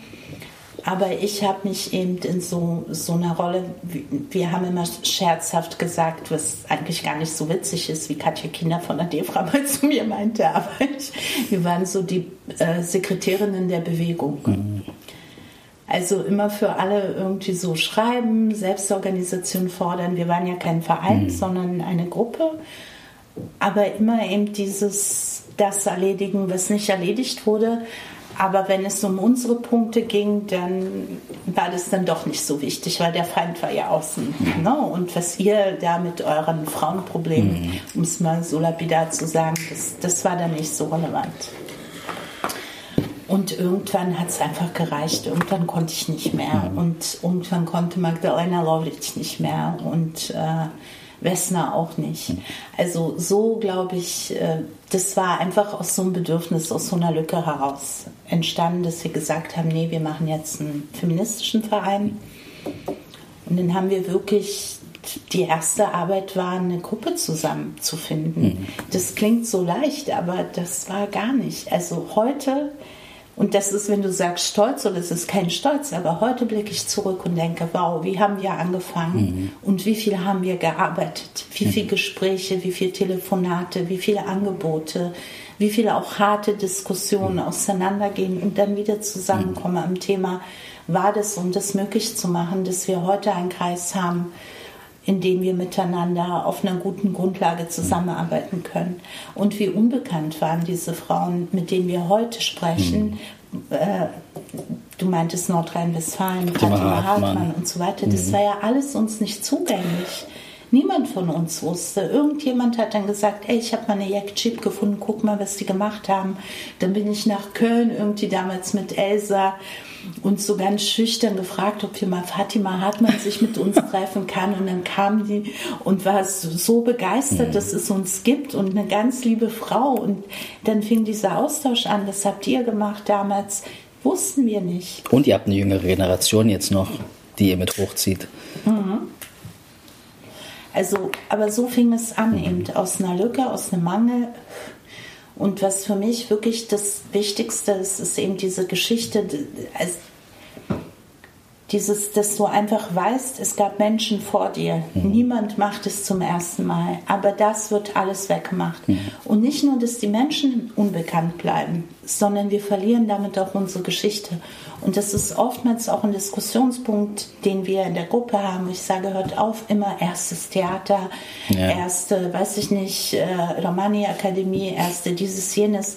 Wir sind bei weitem nicht die Ersten. Wir sind einfach abgeschnitten von unserer Geschichte. Und wenn du dich als Erste bezeichnest, erhöhst du dich vielleicht ein Stückchen in diesem Moment, mhm. aber du verleugnest die Romani-Geschichte, mhm. die es gegeben hat. Du, du, du hast einen Verlust und deshalb auch Archivierung um diesen Verlust auszugleichen, um zu sehen, welche produktiven, kreativen Gesellschaftsanalysen es eben schon vor uns gegeben hat, welche Strategien auch entwickelt wurden, um, um damit umzugehen, was uns geschieht. Da, da, das ist ein sehr wichtiges Anliegen gewesen, dann später, als wir äh, Romani Penn eben als Archiv gegründet haben, um uns wirklich auch mit der Bewegungsgeschichte äh, beschäftigen zu können. Wir haben keinerlei Interesse an Stellvertreterinnenvereinen. Das ist uns sehr wichtig. Wir mhm. werden oftmals so angesprochen, als ob wir die Roma und Sinti vertreten würden. Das ist gar nicht unser Interesse. Mhm. Wir wollen in der Bewegung, mit der Bewegung arbeiten oder mit verschiedenen Bewegungen auch. Und es, es klingt so pädagogisch, aber ja, wir wollen voneinander lernen, miteinander lernen und äh, einfach unsere Arbeit dadurch besser machen, die wir machen, aber auch etwas weitergeben können. Mhm. Und wenn du überlegst, über die ganzen Jahre, die ähm, politische Arbeit stattfindet, wie wenig Aktivistinnen sichtbar sind, Romja-Aktivistinnen, mhm. und wie viele aber auch schon geschehen ist. Und ich also das, das war eine enorme Lücke, es ein enormer Bedarf für uns. Natürlich kann ich durch andere Bewegungen lernen, aber trotzdem haben wir ja spezifische Herausforderungen in Deutschland als rassifizierte Gruppe seit dem 15. Äh, Jahrhundert mit all dem an Verfolgung und Genozid, was einhergegangen ist. Natürlich haben wir noch mal eine andere Geschichte als die, die transnational ist, mhm. als migrierte Romja, die hier mit bestimmten, unter bestimmten Bedingungen Bleiberechtskämpfe geführt haben und so weiter. Und immer ja. noch führen. Und immer noch führen. Und aber abgeschnitten von dieser Geschichte zu sein, immer Anleihen bei anderen Bewegungen zu machen, die ja auch gut sind, aber trotzdem nicht immer auch das treffen, was unsere Realität ist. Das war einfach ein Zustand, ein Mangelzustand. Und, und das war eben so die Idee dahinter, mhm. dieses Archiv zu gründen, um, um das zusammenzubringen, um die Geschichte, so einen Faden, so einen längeren Faden zu spinnen und ganz wichtig auch weiterzugeben. Also nicht an Einzelnen mhm. eben so kleben zu bleiben, an, an Vorbildern oder Anführerinnen, äh, Weltroma-Kongresspräsidentin oder Präsident meistens, also an solchen Geschichten, sondern zu sagen, nein, wir müssen unser Wissen teilen und wir müssen Jüngere befähigen, aus ihrer Situation eigenes Wissen zu produzieren. Und wir müssen auch wissen, dass da ist, umdeuten, weil viel, was auch in der Bewegung gemacht wurde, äh, das sehe ich auch sehr kritisch. Ne? Hm. So, das heißt, auch da muss ich eine bestimmte Umdeutungsarbeit machen und schauen, okay, was passt für uns, aber an welcher Stelle sehen wir das doch anders. Vielleicht ein bisschen weniger kulturalisierend. Hm. Ja? Also ist so oft ein Thema bei uns. Vielleicht hm. doch ein bisschen solidarischer noch mit anderen Bewegungen. Vielleicht sind Geschichten ja doch verwoben. Ich meine, es ist im Moment in, aber hm. ist ein wichtiger Punkt irgendwie deine Geschichte im Zusammenhang mit anderen Geschichten zu sehen. Und das erlaubt dir die Dominanz ja auch nicht. Mhm. Herrsche und teile. Sie, sie macht immer so kleine Paketchen. Mhm. Und deshalb mag ich auch diesen Migrationsrat so sehr. Weil da kommen Menschen zusammen mhm. mit ganz unterschiedlichen Geschichten. Und ich bin mir sicher, ihr habt auch ganz heftige Aushandlungen. Aber das ist auch das Reichtum. Ja. Eben dieser Prozess, dieser Aushandlung darüber lernen wir für die Zukunft. Ja. Ich ändere meine Frage. Vielleicht ist es eher interessant, über Migrationsrat zu sprechen, als über GLAD. Vielleicht. das kann ich nicht beurteilen. Doch, erzähl mal, wie, wie der Migrationsrat also, sich gebildet hat. Das ist relativ einfach, ja. ich, zu erzählen. Das kann ich in einer Minute machen. Es gab in den 90er Jahren, auch in den 80er Jahren schon, aber in den 90er Jahren eine Menge Aktivismus, migrantischen, äh, queeren, also heute würde man sagen queeren Aktivismus, ähm, der in den AIDS-Hilfen äh, stattgefunden hat, weil damals AIDS noch ein brisanteres Thema war, weil Leute äh, permanent verreckten daran. Ähm, aber auch ähm, İpek, İpek Çualı hat ähm, Anfang der 90er Jahre eine erste türkeistämmige Lesbengruppe gegründet. Es gab den Arbeitskreis Migrantinnen unterschiedlicher sexueller Orientierung und so weiter. Und das hatte alles äh, so seine Sackgassen, ähm, weil darüber entweder fehlten die Ressourcen, weil niemand die hatte oder zur Verfügung stellen wollte, ähm, oder aber wenn in, in so mehrheitlich äh, und dominant weißen Organisationen dann sozusagen das Ausländerthema abgelutscht war, ähm, dann mussten die wirklich wichtigen Themen in den Vordergrund, nämlich, dass wir dazugehören, dass also Deutschland äh, ganz liberal ist und so. Ähm, und darüber gerieten unsere Lebensgeschichten, unsere Lebensrealitäten, glaube ich, in den Hintergrund. Deswegen ist das Bedürfnis entstanden, ähm, ähm, so eine Gruppe zu gründen, die, aus der dann später der Verein Glad wurde. Und gleichzeitig natürlich aber auch, und das kann ich nicht dick genug unterstreichen, innerhalb von Communities, insbesondere der türkischen und kurdischen Community, diese Aussagen, wie unsere Gesellschaft ist noch nicht bereit dafür. Hm. Also Homosexualität, ja. damals, damals ging es vor allem um Homosexualität, noch nicht ähm, so Trans-Themen. Mhm. Ähm, ist was, was den Deutschen gehört, da ist das vielleicht normal, mhm. da gehört das vielleicht dazu, bei uns noch nicht. Noch nicht. Mhm. Immerhin haben sie nicht gesagt, es gibt es bei uns. Sie haben nur gesagt, wir sind noch nicht bereit dazu. Und dann haben wir aber gesagt, aber wir sind doch hier. Ähm, also uns gibt es ja. Es ist jetzt keine Frage, ob ich bereit bin für mich, weil ich bin's. Wie steht's no. mit dir? So, ähm, das heißt, wir hatten äh, so ein bisschen eine Auseinandersetzung in zwei Richtungen. Einerseits innerhalb mehrheitlich und dominant weißer queerer Strukturen, aber auch innerhalb der Communities. Ähm, und haben viele Auseinandersetzungen geführt, wie sie dann, ähm, und jetzt komme ich zum Migrationsrat, auch beim Migrationsrat geführt wurden, ähm, weil die Selbstverständlichkeit, mit der wir zueinander gekommen sind, eigentlich gar nicht selbstverständlich war. Wir dachten alle irgendwie Türkei, oder die meisten türkeistämmig, die meisten türkisch oder kurdisch. Ähm, wir sind alle irgendwie gleich, wir haben die gleichen Interessen, wir haben die gleichen Ängste und Sorgen, wir haben die gleichen ähm, Voraussetzungen und das stimmt überhaupt nicht. Und das hat sich bei der Gründung des Migrationsrats natürlich äh, nochmal ähm, stärker bewahrheitet. Wir dachten, alle sind irgendwie Migrantinnen, die kommen zusammen, haben, äh, finden sofort eine Basis, miteinander zu arbeiten äh, und dann äh, flutscht das schon. Aber es hatte gerade die Kriege in Jugoslawien, in Jugoslawien gegeben ja. und es war gar nicht klar, dass Leute, die hm. kroatisch und serbisch waren, äh, in den gleichen Raum kommen und im gleichen Raum bleiben. Ähm, die Frage türkische Organisation, kurdische hm. Organisation war eine ganz große Frage und es war überhaupt nicht klar, dass die türkischen Organisationen nicht ähm, diese Geschichte erzählen von die Kurdischen sind äh, mhm. Spalter und Terroristen und so. Ähm, das heißt, es hat ganz viel Arbeit gebraucht, eine gemeinsame politische Basis herzustellen. Die schwarzen Organisationen, die Organisation von schwarzen Menschen ähm, haben gesagt, ihr wisst doch gar nicht, was Rassismus ist, weil das, was wir erleben, erlebt niemand von euch, ähm, die nicht schwarz sind. Ähm, dann gab es viele andere, also die, die Frage von äh, Frauenorganisationen, die mitdiskutiert haben und gesagt haben, eure Organ Art, sich zu organisieren, ist äh, total äh, schwierig, äh, führt zum Nachteil für Frauen. Ähm, Gleit hat gesagt, äh, hier gibt es aber auch noch queere. Leute. Ähm, und erstaunlicherweise war, glaube ich, das Anliegen von Gleit am einfachsten sozusagen durchzukriegen, weil es war ein relativ kleines Problem zu sagen, wir positionieren uns alle gegen Homofeindlichkeit und Transfeindlichkeit. Das ging sehr einfach. Mhm ähm, weil die anderen Probleme so viel größer waren, ähm, nämlich die Inner-Community-Probleme von verschiedenen Communities.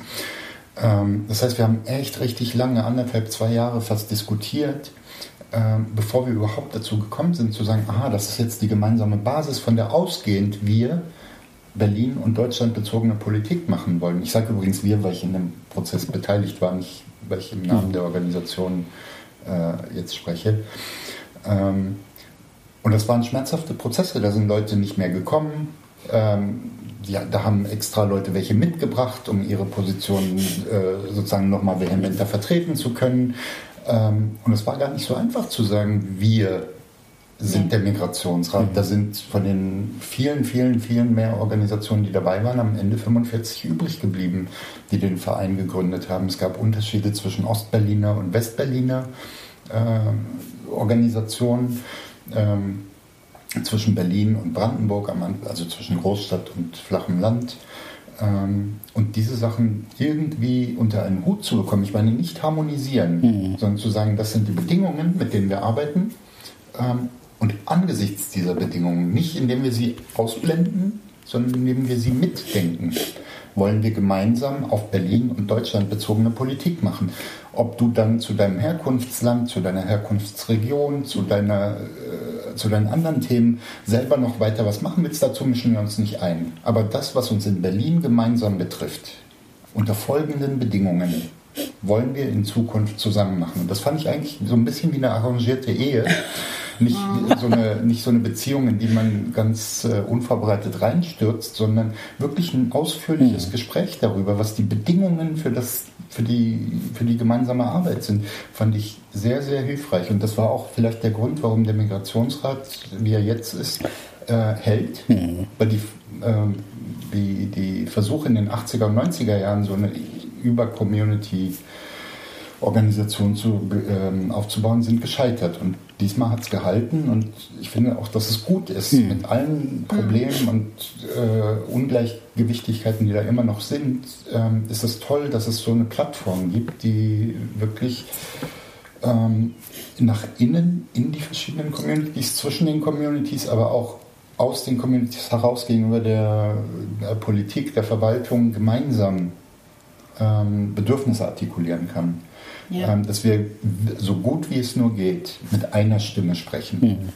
Ähm, und ich meine nicht eine Stimme, weil Isidora das vorhin äh, in, in, Bezug auf, auf die Auseinandersetzung in der Community gesagt hat. Es geht nicht darum zu sagen, alle müssen die gleiche Stimme haben. Ja. Ähm, aber es muss Bedingungen dafür geben, dass das, was gemeinsam gesagt werden kann, mhm. gemeinsam gesagt wird. Und dann können andere immer noch anderes fordern. Ähm, und das ist echt was, ähm, was ich mit viel Bewunderung immer noch äh, angucke beim Migrationsrat, weil es doch funktioniert. Und im Übrigen auch nicht nur mit Migrantinnenorganisationen, sondern ähm, auch eben mit ähm, deutschen Sinti und Roma, mit deutschen schwarzen Organisationen, mit jüdischen Organisationen, die, wo ein größerer Teil Migrationshintergrund hat der Leute, aber eben auch wo Deutsche sind, die nie was anderes waren bei die Erfahrungen von Rassismus ja nicht gucken, welche Staatsangehörigkeit hast du, welche, ähm, welchen Aufenthaltsstatus hast. Das kommt später. Das, da gibt es Regularien, die mhm. das natürlich in den Vordergrund stellen. Aber erstmal erkennbar zu Fremden gemacht zu werden, betrifft auch Deutsche, die gar nicht irgendwie Migration sind oder sein wollen. Und da so diese Balance zu finden, dass irgendwie funktioniert das. Und das ist, finde ich, was, wo viele Leute was von lernen können. Ich auch. Und, und profitieren auch. Und profitieren. Ja. Voll. Okay, ich habe eigentlich noch drei Fragen, aber nicht mehr so viel Zeit. Mann, das ist das Problem mit euch. Man könnte das sechs Stunden lang machen. Ich habe eigentlich drei Fragen. Ich überlege gerade, welche Lass wichtiger doch kurz ist. antworten. Ist okay. Ihr antwortet eh nicht ja, kurz. Nein, mach mal Ja-Nein-Fragen. Ja-Nein-Fragen. Ja-Nein-Fragen. Okay. Stichwort Intersektionalitätsdiskurse in Deutschland. Ja. Okay, was mich interessiert, also so, ich, versucht euch kurz zu fassen. Also meiner Meinung nach würde es diesen Intersektionalitätsdiskurs in Deutschland nicht so geben, wie es ihn jetzt gibt, wenn es nicht so Organisationen wie ADEFRA, ISD, später GLAD, Les Migras, Einzelpersonen wie Fatima Al-Tayeb, Noah So, Jin Haritawan, euch, Ini Romnia und sowas nicht gegeben hätte sozusagen.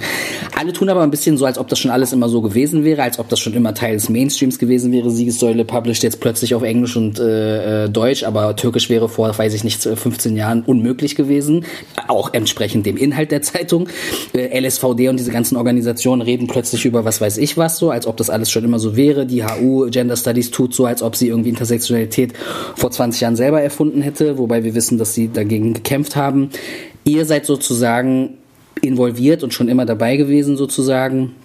in eurer Zeit mich würde interessieren, wie das für euch, also ich habe manchmal das Gefühl, wie du auch, das, was Isidora auch meinte, so dass Leute manchmal sagen, hier, das ist das Erste, das und das, das Erste, das und das, das hat es niemals gegeben, das hat es davor noch niemals gegeben und ihr seid ja nicht tot, ihr lebt, ihr seid hier und auch andere Leute, die älter als ihr seid und ich frage mich manchmal so, mich regt das schon auf, aber ich bin jünger als ihr, aber wie ist das für euch manchmal, das so mitzubekommen und also diese Art von Aktivismus, der eher online stattfindet auf Instagram, ob man das, ja, genau, kann man sich drüber streiten, wie man das nennt, aber mich interessiert sozusagen, wie ihr als Leute, die in, als Intersektionalität noch nicht cool war, darüber geredet habt und darüber, damit gearbeitet habt oder das euer Leben war, wie ist das sozusagen, das mitzubekommen? Versucht bitte so kurz wie möglich zu antworten, aber es ist irgendwie auch interessant.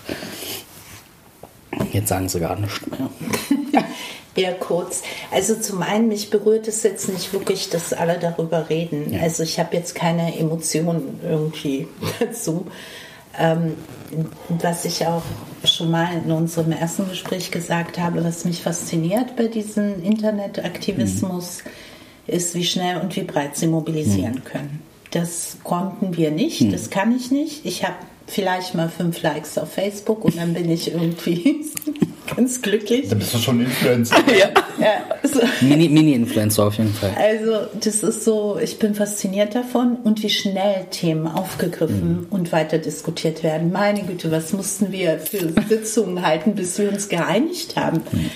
Weißt du, bis dann die Stellungnahme rauskommt, also das, das geht jetzt viel schneller und das gefällt mir natürlich, mhm. weil du ad hoc reagieren kannst. Ich finde wirklich, dass Internet so was Egalitäres hat und das ist dann wieder auch ein Problem, weil ähm, auch sehr schnell sehr ungebackene Sachen rauskommen. Mhm also das sind so meine Überlegungen, dass ich tatsächlich diese Breite, dieses Mainstream finde ich sehr gut und auch Themen, die eben nicht bei ARD und ZDF gebracht werden, irgendwie so an Macht gewinnen können.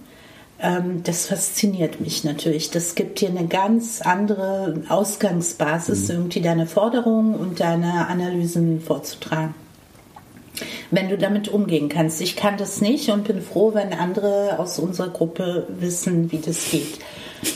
Ähm, also das vielleicht unkritisch. Ja, kritisch, wir sollen es kurz machen, da habe ich eigentlich nicht viel dazu zu sagen. Und ich finde, dass diese, dieses ganze Erzeugen von Begriffen und Wissen nur dann sinnvoll ist, wenn es tatsächlich übernommen wird.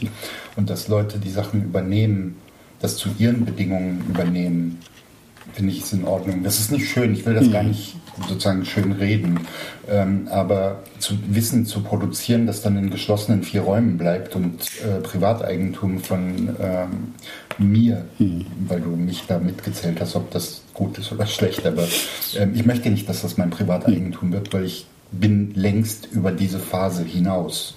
Ich habe äh, für GLAD mit Les Migras und dem Antidiskriminierungsnetzwerk das erste Mal 2002 oder 2003 eine Veranstaltung in Berlin gemacht, die hieß Queer Berlin. Hm. Da gab es den Begriff Queer gar nicht, der hat gar nichts bedeutet, außer dass vielleicht Leute, die Englisch konnten, den mal gehört hatten oder so. Ähm, und ich würde sagen, ich bin mit Fug und Recht, ich war Teil der Veranstaltung, die diesen Begriff in Berlin mit eingeführt hat. Aber ich bin nicht mehr 2002 oder 2003. Mich interessiert das überhaupt nicht mehr. Ich bin längst über queer hinaus. Es gibt 400 andere Themen, über die ich reden will und die so anstößig sind wie vielleicht unsere Thematisierung von queer damals. Ähm, das ist das eine. Also ich will Verbreiterung und auch nicht zu meinen Bedingungen, mhm. sondern ich will das freigeben und sagen, das ist jetzt Gemeineigentum. Ähm, aber das Problem ist, dass die Herrschaftsstrukturen sich ja nicht verändern. Ähm, weil du gefragt, also hm. insbesondere in Intersektionalität und Universitäten, die Einstellungspraxis ändert sich nicht. Es wird immer noch so getan, als wären weiße Leute die Expertinnen und alle anderen kriegen mal einen Honorarvertrag oder sollen ehrenamtlich mitarbeiten oder mal bei einer Konferenz äh, aus einer Community-Perspektive berichten. Aber dann bitte die Praxis, nicht theoretisch. Genau. Ähm, und das nervt. Hm. Äh, mich nervt nicht, wem, also ich will nicht wissen, wem Begriffe gehören. Begriffe sind nicht meine Begriffe, sondern hoffentlich gesellschaftliche Begriffe. Ähm, aber ich will, dass die Strukturen sich verändern. Wenn Leute so tun, als hätten sie sowas wie Intersektionalität verstanden, mhm. dann müssen einzelne Leute kündigen. Ja. Entweder, entweder genau. es werden voll mehr Stellen geschaffen. Ja sodass eine Heterogenität abgebildet wird, auch eine Meinungsheterogenität, aber auch eine personelle Heterogenität. Oder es hat keinen Sinn, diese Begriffe zu benutzen und sich ähm, sozusagen damit zu schmücken. Hm.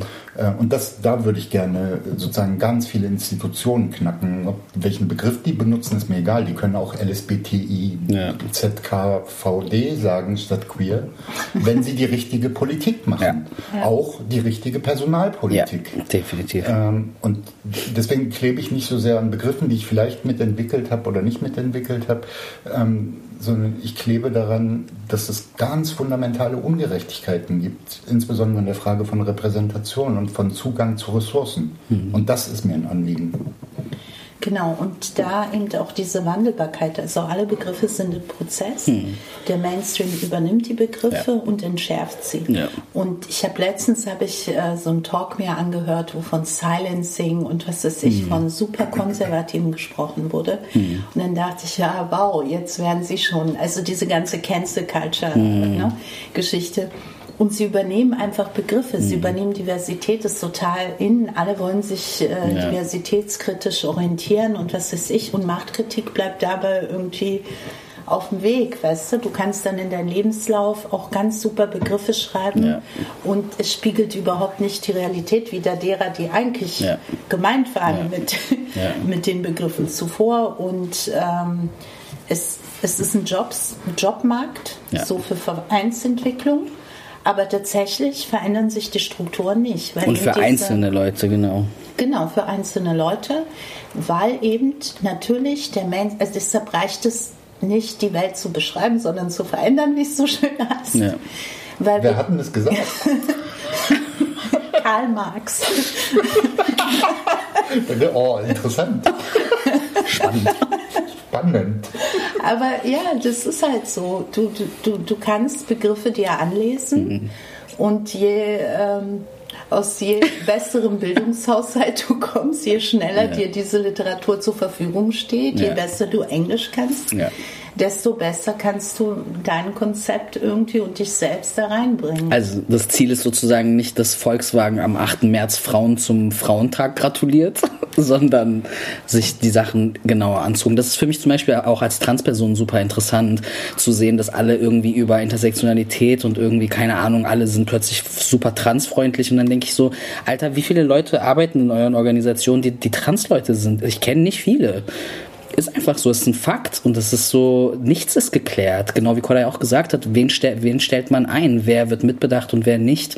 Und ich finde, wenn man sich das anguckt und wenn ich mir so angucke, ich bin ja ein bisschen auf Instagram aktiver als ihr, glaube ich, es ist super krass zu sehen, irgendwie wer von was profitiert und äh, wer da nicht mitkommt. Das ist einfach traurig, finde ich. Und wir müssen unsere Forderungen auch überdenken. Ja. überdenken. Weil ich kann mich erinnern, wie viel haben wir damals gefordert, ihr müsst Roma hm. einschließen, Romja in überall in Organisationen, was weiß ich.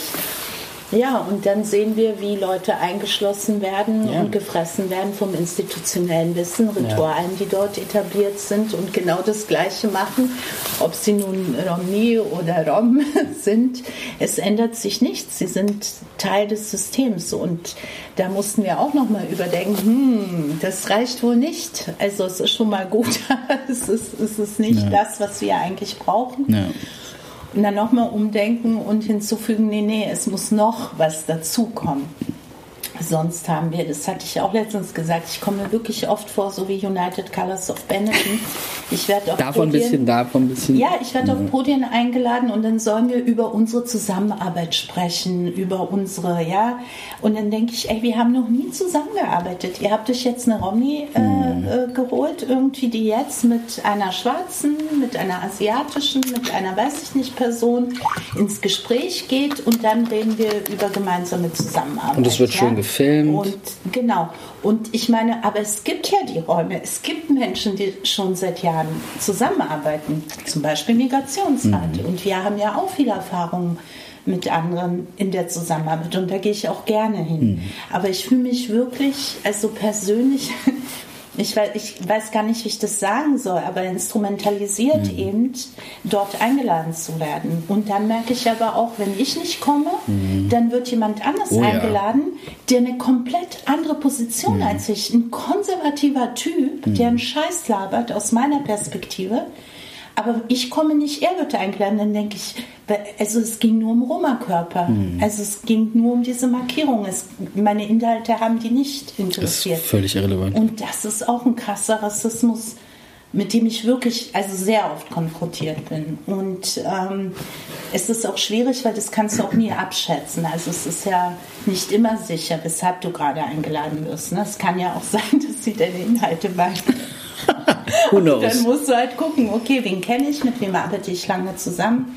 Da gehe ich natürlich hin. Aber das sind so wirklich ähm, für uns alle eben diese ähm, Situationen, wo wir gut überlegen müssen, wo gehen wir hin und äh, wofür wird das dann genutzt, um was zu legitimieren. Ja. Also so ein bisschen das Dilemma, ne? weil ähm, also mich erinnert das, was du sagst, an die Debatte 35 Prozent Menschen mhm. mit Migrationshintergrund im äh, öffentlichen Dienst in Berlin, das hat, was die Sozialsenatorin äh, ähm, angestoßen hatte und der Innensenator hat als Erwiderung darauf dann gesagt, schau, bei der Polizei klappt das auch so.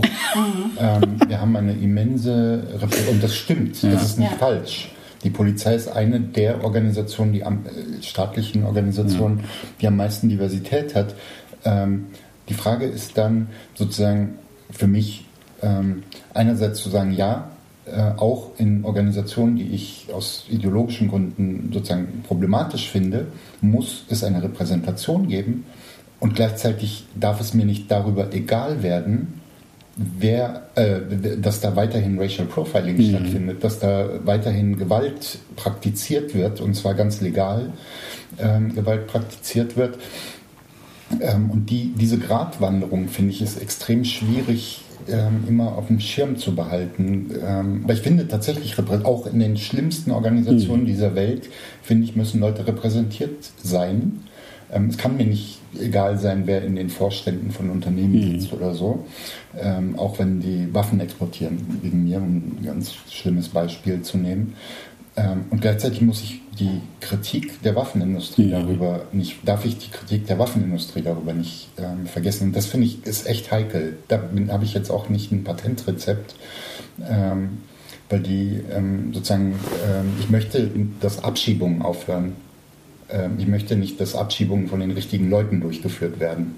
Aber gleichzeitig ja, möchte genau. ich, dass Leute im öffentlichen Dienst unterkommen. Und ähm, das ist so ein bisschen die, die Krux, die für mich in meinem Kopf sich nicht löst. Da habe ich eine Frage. Was, das ist meine letzte Schade, Frage. Du kannst, ich glaube, meine, du kannst das in meine Frage einbauen. Meine Frage ist nämlich, nachdem ihr jetzt das gesagt habt, ist die letzte Frage. Was muss eurer Meinung nach passieren, damit es wirkliche wirklich in Anführungsstrichen gesellschaftliche Veränderungen geben kann? Question mark. Wir haben wirkliche gesellschaftliche Veränderungen. Da muss äh, nur das passieren, was bisher schon äh, passiert, aber viel zu wenig. Nämlich beispielsweise, dass die Analysen von Menschen, die Rassismus erleben, beispielsweise die Analysen von, äh, weil du das äh, ins Gespräch gebracht hast, Transfeindlichkeit erleben, ähm, die müssen zur Kenntnis genommen werden und ernst genommen werden. Und im Idealfall muss sogar die Meinungsführerschaft für diese Probleme ähm, abgegeben werden mhm. von den dominanten Strukturen. Und dann ähm, nicht, dass vier weiße Leute darüber reden, ähm, ob antischwarzer Rassismus ein ganz großes Problem ist. Mhm. Das kommt ganz oft vor. Ähm, und ähm, aber trotzdem finde also ich finde dieser ganze Aktivismus, wo wir vorhin eine ganze Weile her schon drüber gesprochen haben, hat ja auch Erfolge gezeitigt. Also, und das geht manchmal ein bisschen unter, weil die Probleme nicht weniger werden. Aber es lohnt sich ja. Wir haben ein Antidiskriminierungsgesetz in Berlin, erstes Bundesland äh, mit, einer, ähm, Verbandsklage, mit einem Verbandsklagerecht, wo also Organisationen jetzt ähm, auch beispielsweise strukturellen Rassismus äh, verfolgen können, ohne dass eine einzelne Person klagen muss mhm. und Geld und Zeit und Nerven ähm, verliert über einen langen äh, Zeitraum. Das ist ein ganz toller Erfolg, finde ich. Ähm, Vielleicht müssen wir auch öfter über Erfolge sprechen, das weiß ich nicht. Ja, und daraus lernen, wie ist das eigentlich so erfolgreich irgendwann nach 10, 15 Jahren ähm, passiert. Ähm, ich finde, wir müssen jetzt nicht irgendein, das ist das, was ich sagen will, wir müssen nicht irgendein Rad neu erfinden, sondern die Ungleichgewichte in der Thematisierung von Problemen nur kleiner machen oder am besten wegmachen und die Meinungsführerschaft über Probleme denen geben, die zuallererst von diesen Problemen betroffen sind. Alle sind von allen Problemen betroffen, weil wir in einer Gesellschaft leben, aber sie sind unterschiedlich betroffen unterschiedlich stark und manche zu ihrem Vorteil und, manche zu ihrem Nachteil. Und diejenigen, die ihrem, die ihrem Nachteil besonders stark betroffen sind, finde ich, sollten äh, das Recht haben zu sagen, das ist das Problem und daraus ergeben sich folgende Lösungswege und alle anderen müssen jetzt bitte mal zuhören und nicht sagen, was auch ganz wichtige Probleme sind und äh, wie sie das eigentlich lösen würden. Ja. Ja. Stimme zu. ja, ich finde halt, die Frage ist so schwer, weil so allgemein, ich meine, wir leben in so einer Weltungerechtigkeit. Ich habe keine Forderung oder Vorstellung, ähm, weißt du, wie wir all dieses ausgleichen können. Mhm. Das heißt, ich kann mich auch nur auf diesen kleinen Bereich, in dem ich aktiv bin, beziehen. Und auch wenn ich sage, na klar habe ich eine Vorstellung, dass ein gutes politisches, ökonomisches System ist Sozialismus. Und gleichzeitig weiß ich aber auch, dass es daran auch Kritik gibt, dass es ein sehr westliches, eurozentristisches Konzept ist und eben wir uns hinterfragen müssen, wie wir unsere Ressourcen, die Natur ausbeuten, auch in so einer sozialistischen Vorstellung mhm. und wie wir halt gegen quasi die Natur kämpfen. Und also ist, und so auf Arbeit fixiert sind als Lebenskonzept und so weiter. Also da hätte ich auch viel Kritik. Mhm. Und ich kann mir ja nicht alleine eine, also ich denke wirklich viel über Gerechtigkeitstheorien mhm. nach, weil ich, ich frage mich das oft, aber was ich sicher weiß, ich kann das nicht alleine beantworten. Mhm. Das ist, da gibt es nur eine kollektive Antwort und die Antwort ist eben, was du auch beschrieben hast, Corday, in vielen Prozessen miteinander zusammen diese Antworten zu mhm. erarbeiten. Und gleichzeitig weiß ich, es sind so viele Machtunterschiede zwischen Nord und Süd, sowohl weltweit als auch im Inneren. Also, dass das auch schwierig ist. Also, ich habe keine Utopie, mhm. leider. Also, habe ich tatsächlich nicht aber halte mich pragmatisch immer in den Bereichen, in denen ich arbeite, an, an Ideen und Konzepten, die habe ich mir schon länger überlegt und versuche, die zu verfolgen. Und vielleicht meine Grenze wäre tatsächlich Polizei, Armee und sowas. Da ist mir egal, wer da drin ist. Also da denke ich, niemand sollte da rein. Da, mhm. da sind meine Grenzen und da ist mir die Repräsentation egal. Ähm, ich, dann überlege ich eher, okay, aber wie gehen wir damit um? Und ich weiß nicht, ob diese äh, Abolition-Bewegung Sinn macht ähm, und wie das in Deutschland denkbar ist. Aber aufgrund unserer Geschichte kann ich ganz sicher sagen, also die Diversität, die von der Polizei gemacht wird, ist einfach, um uns noch besser mhm. einzufangen und uns noch besser. Ne? Mhm. Also zum Beispiel Romanes eine Sprache, die nicht weitergegeben wird, gerade aus Schutzgründen, dann plötzlich hast du eben Polizisten, die, ähm, hm. ne, die Romanes sprechen können. Und nicht nur die, die es lernen, sondern die, die es gelernt haben hm. von zu Hause aus und das nutzen, um Romja mehr zu verfolgen. Also da habe ich wirklich ein ganz äh, klares, da endet die Repräsentation für mich absolut. Aber zum Beispiel, wenn es um Schule geht, wenn es um Akademie geht, ähm, Gesundheitssystem und so, also überall woanders äh, teile ich die Meinung. Ich denke, da muss es auch eine stärkere Repräsentation geben und darauf müssen wir zielen. Und was daran wichtig ist, ist eben, dass nicht einzelne Personen hinzugezogen werden, die dann irgendwie für all die Probleme der Migrantinnen, der Romja, der Schwarzen und wen auch immer stehen. Hm. Sondern dass auch in diesem System eben eine diverse, eine unterschiedliche Repräsentation besteht. Und wenn du wirklich ein Verein oder eine Struktur, ähm, ein Landesprogramm, was auch immer, diversitätsorientiert entwickeln willst, dann musst du diejenigen da reinholen, die kritisch gegenüber der mhm. Behörde stehen. Und nicht eine Person, die dann fertig gemacht wird und nach zwei Jahren hervorragender Arbeit wieder aussteigt, mhm. sondern zehn, zwölf Personen, die wirklich an den Konzepten der Institution arbeiten, die wirklich deren Wissen hinterfragen, die wirklich deren Arbeitsweise hinterfragen können. Dann glaube ich auch an Bewegung. Das ist das schönste Schlusswort aller Zeiten. Vielen Dank an euch beide. Ich sehe Korais denkenden Blick. Er möchte gerne darauf antworten. Nein, möchte er nicht. Ich äh, möchte mich bei euch bedanken. Also ich hätte sehr gerne noch viel länger mit euch. Ich, ich habe so viele Fragen, die ich euch stellen möchte. Würdet ihr noch einen zweiten Teil mit mir machen, ein anderes Mal? Ich, weil ich finde. Ich stelle diese Frage nur, damit das aufgezeichnet wird. Nein, nein, so nein, nein, nein, nein. Wir können auch jetzt schon ausmachen. Aber ich finde, alles, was ich hier die letzten anderthalb Stunden gehört habe, sprengt nicht nur. Also es ist so. Ich denke so, ja. Also immer, wenn ihr geredet habt, habe ich gedacht, ja, ja, stimmt, ja, so auch das denke ich auch. Ja, krass, habe ich nicht dran gedacht. Ich finde das großartig. Ich glaube, dass äh, ich finde es super cool, dass ihr euch mit mir hingesetzt habt und ich finde, das ist so, keine Ahnung, es ist einfach, es beweist sozusagen für mich erstens, dass es richtig war, mit euch zu sprechen. Zweitens, dass alles nicht so einfach ist und dass Nachdenken Spaß macht und ich habe sehr viel gelernt, auf jeden Fall. Und ich werde mich mit Gerechtigkeitstheorie noch ein bisschen mehr auseinandersetzen, glaube ich. Das finde ich sehr interessant. Vielen, vielen Dank, dass ihr das gemacht habt. Ich muss jetzt leider zur Arbeit gehen, aber es war sehr schön mit euch. Danke. Danke dir. Danke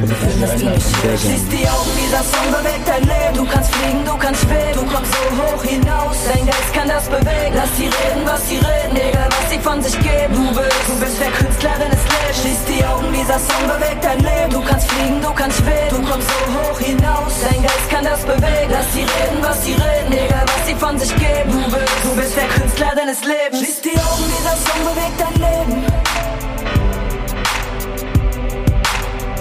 Lass sie reden, was sie reden. Schließ die Augen, dieser Song bewegt dein Leben.